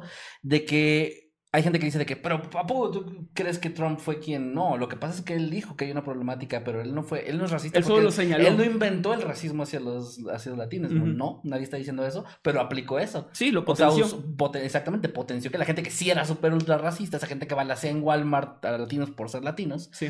pues votaran por él en base a esos argumentos de que sí, a huevo, tienen, es cierto, la economía de, de- de Estados Unidos va mal porque hay mucho latino que está robando, que está delinquiendo, porque no hay ningún, nada más los latinos, Ajá. nadie más está haciendo No, nada. pide- pidan disculpas a los latinos por lo que ha pasado en Estados Unidos. Sí, ajá. Básicamente entonces, ajá, sí, sí, sí, ajá. Y bueno, con eso llegamos al onceavo y último principio de manipulación o de propaganda, que es el principio de la unanimidad. Llegar a convencer a mucha gente que se, que se piensa como todo el mundo, dando así, perdón, la impresión de unanimidad. Eso es muy simple. Es hacer sentir a la gente que tu sentir y el de tu líder y el de tu grupo es el de la mayoría. Ok. Es decir, sentir que es una, un argumento unánime. Que todos piensan igual. Sí, y los pocos que no opinan así es porque están con este grupo que es el enemigo o con esta persona que es el enemigo y son los que están mal. Y pues sí, o sea, eh, es volver, a lo- todo vuelve a lo mismo, todo vuelve a todo lo que yo hago está bien, todo lo que mi enemigo hace está mal y todos nosotros, la mayoría, somos como los buenos, ¿no? O sea, el- todos los que creemos esto estamos bien, ¿por qué? Porque somos mayoría. Y no se puede equivocar la mayoría. ¿O acaso odias la democracia? Fíjate que de hecho hubo una época de mi vida en la que yo usaba el argumento de eso. Cuando me decían eso de que, pues es que la mayoría opina como Ajá. lo que tú estás diciendo. Y yo decía, pues la mayoría en Alemania opinaban Sí. esto, ¿no? Yo lo decía tal cual. O el Chaplin malo tenía la mayoría de su lado, ¿no? Sí, en Ajá, algún como, güey, la- o sea, no digo que por eso yo estuviera bien, tampoco era un argumento de yo estoy bien por eso, pero como no me digas con que un argumento es la mayoría dice. Porque no. Sí, es que muy sesgado. Estás eso. en contra de la democracia. Es como. Es que llegas a eso, decir, decir que no apoyas lo que, o que no estás de acuerdo, Que no estás de con lo que la mayoría opina, es un atentado contra la democracia, porque la democracia es lo que la mayoría quiere, ¿no? O sea, lo que decide la mayoría del pueblo. Y es otra forma de tergiversar las cosas y vol- volver a los mismos puntos que ya les hablé, Chingos ¿no? de falacias que hay. Sí, es utiliza y se sigue utilizando por algo, se sigue utilizando porque funciona. Y bueno, con estos principios y por la manera en la que están escritos, que es lo que les decía, se ve que deliberadamente se hicieron con fines siniestros y sin ninguna vergüenza por ello. O sea, la manera en que están escritos, lo que les leí textualmente de del sí, del público olvida fácilmente, o sea, todo eso era como deliberadamente manipulador y malo desde, des- desde las entrañas. Y mucha gente en Alemania murió creyendo que creyendo en esto y que no estaba siendo manipulado, que era su opinión y que era lo Cuando que ellos este güey dijo descaradamente. Cuando este güey descaradamente pues le estaba diciendo pendejos básicamente. Sí, y fíjate que aplica para todo, porque ahorita que me quedé pensando también por ahí hubo un caso de una, una, un famoso en México que tuvo por ahí un tema de que violencia doméstica, que golpeó a su esposa y así, salió como todo, fue muy mediático en su momento. Y me acuerdo que esto también lo vi en un video donde estaban recopilando como ese tipo de cosas, que salió en un programa de televisión mexicano, en una cadena a nivel nacional, donde era como para hablar de su nueva etapa, como me parece que era como en una religión, así como que ponle, Ok. ponle cristiano, ¿no? De que se volvió a cristiano y no sé qué, y el güey entró vestido de blanco todo, el de fondo ya ves que luego tienen como en estos programas de televisión ponen como pantallas. pantallas, como un cielo, güey, o sea, te lo juro, era, Ok. es que te lo voy a pasar el video Súper manipulador. era súper manipular y todo lo que hablaba era este no ver- verdad que estás muy arrepentido no yo ya cambié estoy muy arrepentido y, y ahora no sé qué y todo el tema era como de que ahora esto nuevo esto que soy bueno y soy bueno y soy bueno O sea, lo- las preguntas imparciales de los reporteros de ¿y qué se siente ser tan buena exactamente persona? de que qué siente que tu vida cambie de esta forma no o sea nunca hablando de que oye No golpeaste a una mujer y pinches este, ¿Y acusado. pagó ahí. por ello o fue como que Este, salió... Me parece que sí pagó algo, pero muy leve, pero fue como una limpieza de imagen. Pero, o sea, Pero lo, muy, lo digo muy- para que también la gente que se está clavando mucho en los comentarios con el tema de política, o sea, no es política, es, es en todo. En todos lados. Eh, lo dijiste ahorita incluso en temas de de repente marketing también se Sí. aplica, o sea, también lo usan. Sí, sí, sí. O O sea, sea- si, si, si Coca-Cola quiere, puede ponernos a todos en contra de Pepsi, probablemente. O sea, es- eh, se usa. De hecho, por ahí, yo- en Estados Unidos sí hay un tipo de marketing mucho más agresivo que aquí. Aquí en Latinoamérica hay como leyes de que no puedes directamente decir, no compres tal producto. Y en Estados Unidos sí se puede. O sea, Ah, si ves sí. anuncios de... Sí, de que comparan de dos que marcas y ponen Pinol te promete esto, pero te está mintiendo. El bueno Sí. es este otro, ¿no? Sí, o sea, ese tipo de, de marketing Acá más agresivo. Los censuran más, ¿no? Sí, aquí es más, se enfoca un poco más, no digo que es totalmente limpio para nada, pero sí se enfoca un poco más en hablar de los beneficios de tu producto y de repente mencionan la competencia te promete esto, pero no pueden como directamente Atacaron. a decir, decir la marca hasta donde tengo entendido. Sí, sí, sí. Por cierto, si se preguntan qué fue de, del buen Goebbels, él terminó, mm, autofinó su vida el primero de mayo de 1945 Canceló la junto, suscripción a la vida. canceló la suscripción a la vida, junto con su esposa y sus hijos, porque la vida estaba embrujada. Este, y como pudieron darse cuenta, estos principios siguen vigentes y no solo en política, sino también, como dijimos, en marketing, en lugares de trabajo, en religiones, sectas y hasta en relaciones interpersonales, porque este tipo de cosas siguen utilizando. A ver, si tú, persona que nos estás escuchando, es que en estos, en alguno de estos 11 principios, o varios, o todos, eh, sentiste por ahí de que eso me recuerda a esta persona cercana a mí, Ajá. pareja, papá, eh, mamá, lo que sea, pues creo que ojo ahí, ¿no? O Sí. sea, Ojito. ojito, y si están escuchando esto en familia y hay un padre de familia que está como de puta madre, me están describiendo, y les van a Ya no decir, está, o sea, voltean y ya no estoy. No, es como que no, esos, esos de Mundo Creepy son unos manipuladores y van a aplicar una de estas 11 cosas que acabas Sí, de no, lo que pasa es que ellos me están desprestigiando a mí. Pero, Eso- pero papá, no están hablando de ti específicamente. No, no, me estás desprestigiando. Yo ya tengo cámbiale, ya, pues, ya, ya, Ay, pon- perdón. ya, pon- Este, ya cámbiale, pon otro, pon otro canal. y ya por último, solo quiero decirles que todos manipulamos en algún momento y también todos hemos sido manipulados en algún momento. Lo importante es conocer este tipo de, de mecanismos o de principios para saber ¿Cómo evitarlos? qué es lo que te están tratando de vender, qué es lo que te están tratando de hacer y tal vez poder eh, evitarlo, aunque les advierto que de todas formas todos tenemos un montón de pensamientos sesgados que vienen de ahí y ni siquiera nos hemos dado cuenta. O sea, porque no es como que haya nadie limpio. No, No, pues es como no. que yo esté bien y los demás no, o tú estés bien y los demás no. Tenemos un montón de prejuicios y un montón de cosas que vienen Eso de es aquí, lo que diría un manipulador. ¿no es que vienen de aquí ¿No es y que, y que ni nos hemos dado cuenta y eso es lo peor. Y con eso cierro mi tema. Pues bueno, espero que, espero que no haya consecuencias. A No ver. porque no, di- no dije nombres, solo dije un Pero- chingo de cosas que todo cuadra a la perfección, no, no lo nieguen. Así, sí, tú, tú qué pensaste, sí, no, pues no. Bueno, pues bueno, amigos. Si esto te sonó a tu marido, es que estás casada con... bueno, bueno. Pues bueno, amigos. eh, con eso cerramos los temas de esta ocasión. Espero que haya un próximo Noctámbulos, porque a Ojalá que como le sí. encanta andar picando ahí crestas de gente poderosa. Y Coca-Cola, pues nunca va a venir a patrocinarnos porque Manuel específicamente dijo Coca-Cola, puta madre. Es como Warner, ¿no? Ah, pero Warner ya iba a cancelar de todas formas. Sí, Y aparte, claro, ¿De claro. qué hablas? No sé ni de qué hablas. No, porque eso no pasó. Si eso hubiera pasado y no pasó. Bueno, vamos a leer el resto de superchats que faltaban y los un par de tweets por ahí. ¿Te parece bien? Sí, claro. Eh, por aquí, a ver, creo Nos que ya, ya vi el de Rocío Camarillo. ¿Ya vimos el de Román? No, ese es el que sigue. Román J nos manda 5 dólares, muchas gracias. Dice, nuestro libro, Estoy muerto y sigo gritando, está siendo un éxito de ventas en todo México. Ah, me preguntas. Una, No, habrá. una, dos, tres. Nuestro libro, Estoy muerto y sigo gritando, está siendo un éxito de ventas en todo México. Qué buena coordinación tenemos. Ya, ya es el callo de tantos Sí, ya años. sé, ya sé. Es el callo que queda ahí que te, ma- que te lastima. A ver, eh, vamos a leer el que sigue, perdón. Es de Clippy, que nos manda 65 pesitos, gracias. Y dice, ¿por qué el tema de Manuel me hace pensar en un viejito y en el número 4? No sé, Clippy. No sé, Saludos. bueno, Perla Yaco Oficial dice. Ah, no nos dice nada, pero mandó un zorrito con No corazoncitos. Muchas Saludos, gracias, Perla Yaco. Oficial. También un saludo a la Manicueva que nos deja 13 pesitos. Muchas, muchas gracias, la Manicueva. Quieren que nos maten. Un saludote. Este, no, no, no, por nada. Yo sí no falta ninguno, ¿verdad? No, no, no falta ninguno. Vamos a leer así un par de tweets y también comentarios aquí en el chat. Eh, gracias a los que estuvieron en vivo, chicos. Muchas gracias. Déjenme noctámbulos. Ahora sí no me preparé, la regué. Ahora sí, dice por acá, Alon Santana. Qué gran tema de la manipulación, y ya lo dijo Noam Chomsky. Manipulación mediática hace más daño que la bomba atómica porque destruye los cerebros. Bueno, gracias por el comentario, muchas gracias. Muy buen, muy buen comentario. También siempre recuerdo esta frase con estas cosas, que es porque nunca puedes convencer a alguien, o sea, es como yo puedo darle estos argumentos a alguien que creo que está siendo manipulado y probablemente me va a mandar la chingada. Porque así funciona. Porque, como dice esta frase, es más fácil engañar a alguien que convencerlo de que ha sido engañado.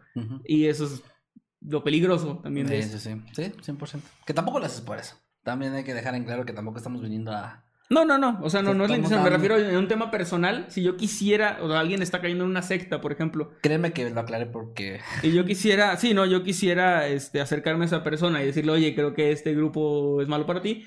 Ya están puestos todos los mecanismos para. Porque ya le advirtieron que va a venir el diablo. O sea, yo a decirle que está mal para que no alcance la iluminación y vaya al planeta de Cocoa este, a dónde va a ir, no sé, dependiendo de la, de la, lo de la promesa de la secta en turno. Bueno, ya puedes leer un tweet, por favor. Perdón, este dice aquí, por cierto, les quiero regalar unas playeras, ¿qué tallas de playeras usan? Dice Shaman. XL. Yo soy M. Em, Magnus Aristos Gatos, perdón, dice, el tema de Manuel me recordó mucho a 1984 de George sí, claro. Orwell. Échenle un ojo, es una gran novela, hasta la reseñé en algún momento. Va, va, gracias. Pues sí, sí, tengo una idea de lo que va la novela y sí. Por aquí Z Mani nos dice, nos etiqueta primero, dice, ya voy por la mitad y déjenme decirles qué chulada. Por cierto, encontré un pequeño error de dedo en la página 50. ¡No! No sé si es un easter egg. No, no es easter egg. A ver, podcasts. A ver, a ver. ¿Cómo está el error? Ah, es falta un espacio. Hay, dos, hay dos palabras pegadas, falta un espacio.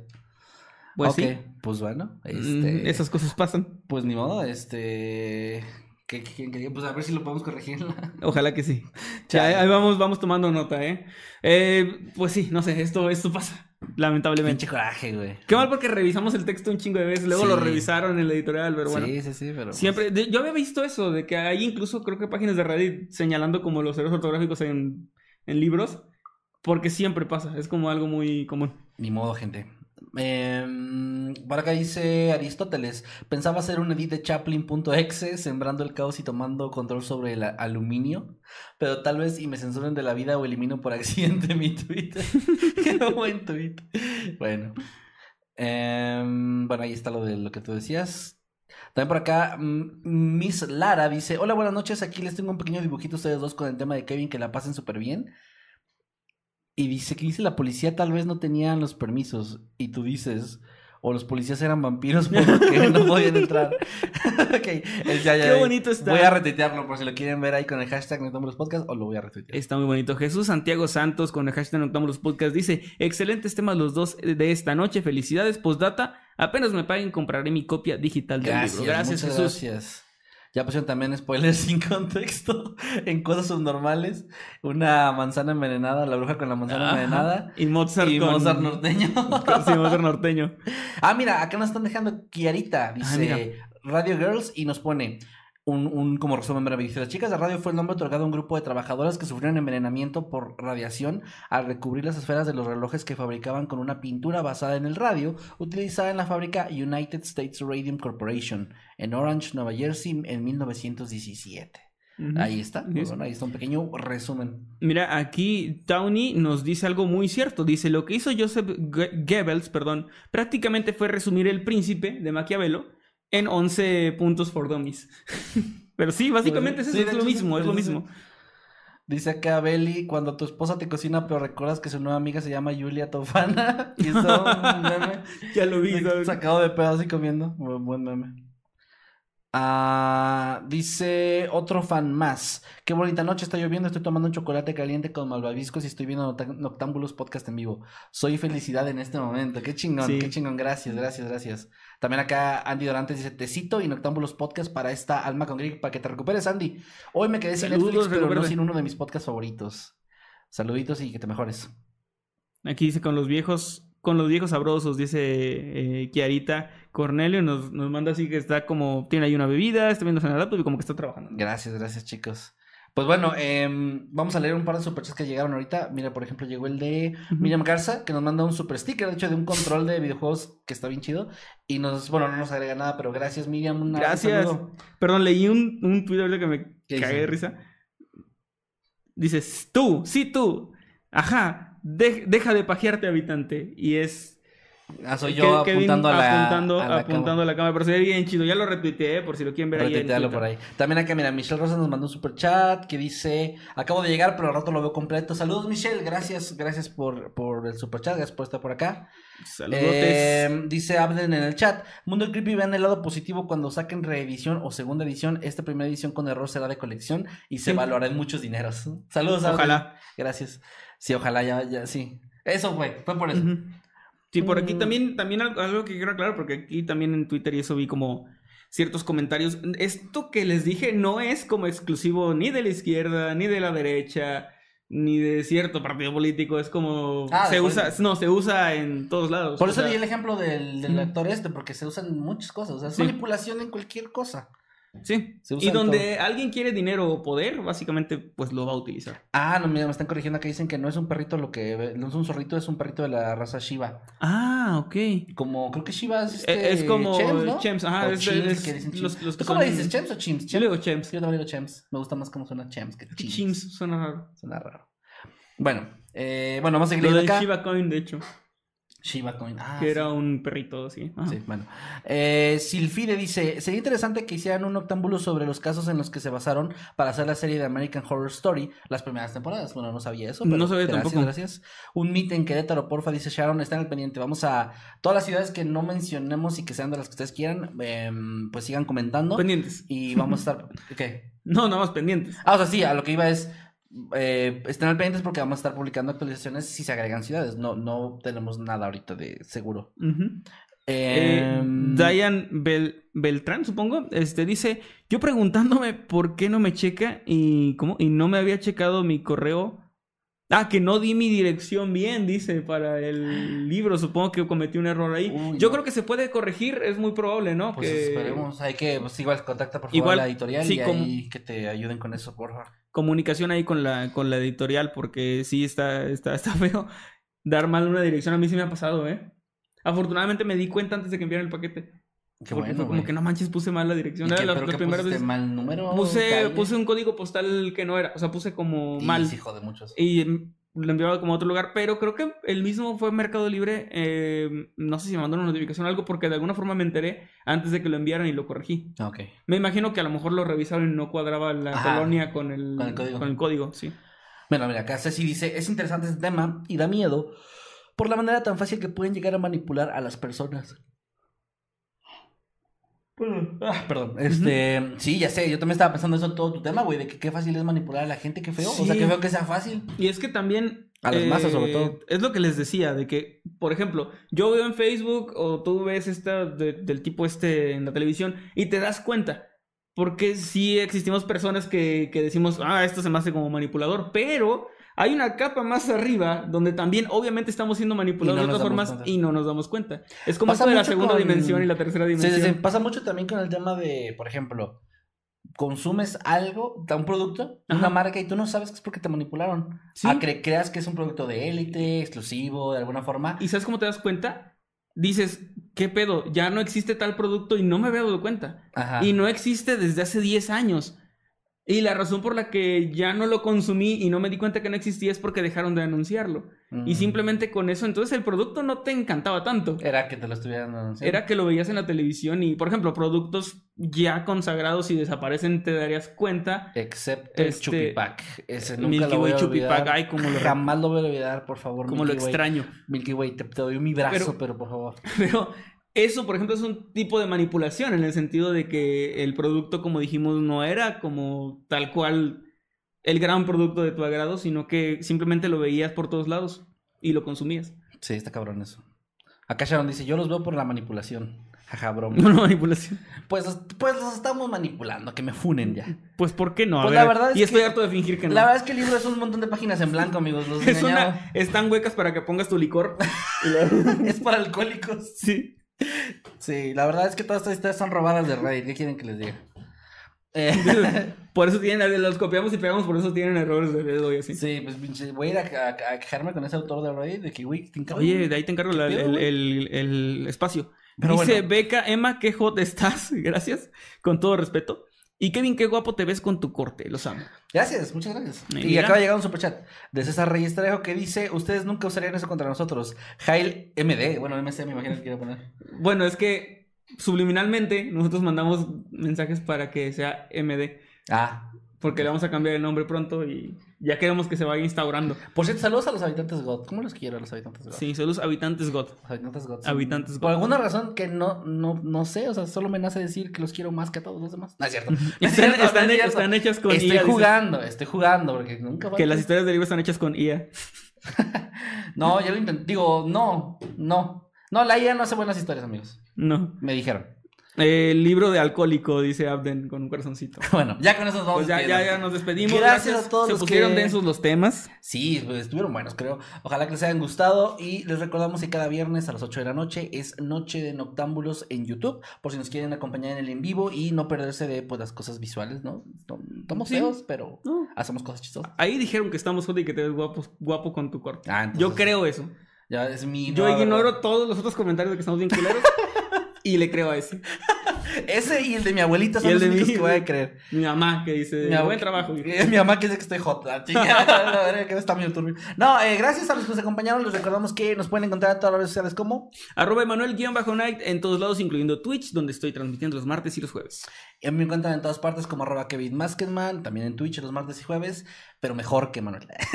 no, pero gracias a los que nos están dando por allá. siempre- Yo soy tu adversario. Sí, somos adversarios. Güey, me da risa que luego en mi chat, em, pues a las 8 empiezas directo tú, yo empiezo a las 6, entonces entran conmigo un rato y de repente llegan en mi chat y dicen, Juan anda de traidor en el chat de Manuel. Y yo, No, no, que- o sea, no, no mames, que no, pasa nada. anda de traidor. Está infiltrado en el chat de Manuel. Pero bueno, ahí síganos por allá en todas las redes sociales. El canal está como Mundo Creepy en YouTube, arroba Mundo Creepy oficial en redes sociales, excepción de Twitter, donde estamos como arroba Creepy Mundo. Y gracias por el apoyo. Les recordamos que pues también están los grupos de Facebook de Noctámbulos Podcast, el de Habitantes de Mundo Creepy, donde estamos muy al pendiente. Y como siempre, el spam de nuestras playeritas oficiales, nuestra mercancía en negropasión.com y de nuestro libro Estoy muerto y sigo gritando. De hecho, si lo googlean así, Estoy muerto y sigo gritando el libro, ya les aparecen algunas tiendas, pero si no, sigan los enlaces que están en todas nuestras redes sociales para que puedan comprarlo en versión física, digital. Ahí tengo, ahorita dejé fijado en el chat el link Ah, ok, ok, se los iba a pasar, pero qué bueno que ya lo pusiste. no estaba fijado desde hace ratito. Eh, igual está en, está en nuestros perfiles, en todas las... Vamos a empezar a spamear este link en todos lados porque ahí viene Sí. dónde comprar el libro, dónde comprar la merch, dónde vamos a estar en, en los eventos. Todo en un solo enlace. Todo en un solo link para que ya tengan ahí como centralizado. Y pues nada, lo vamos a estar actualizando. Gracias por su atención, gracias por llenar el chat de corazoncitos azules. Muchísimas gracias. Qué bonito se ve. Gracias que estén muy bien. Recuerden que cada viernes a las 8 es noche de Noctámbulos. Nos vemos la próxima semana. Y adiós. Adiós chicos, que estén muy bien. Bonito No fin se de dejen semana. manipular. Solo por nosotros. Bye. Y si dejan, invítenme.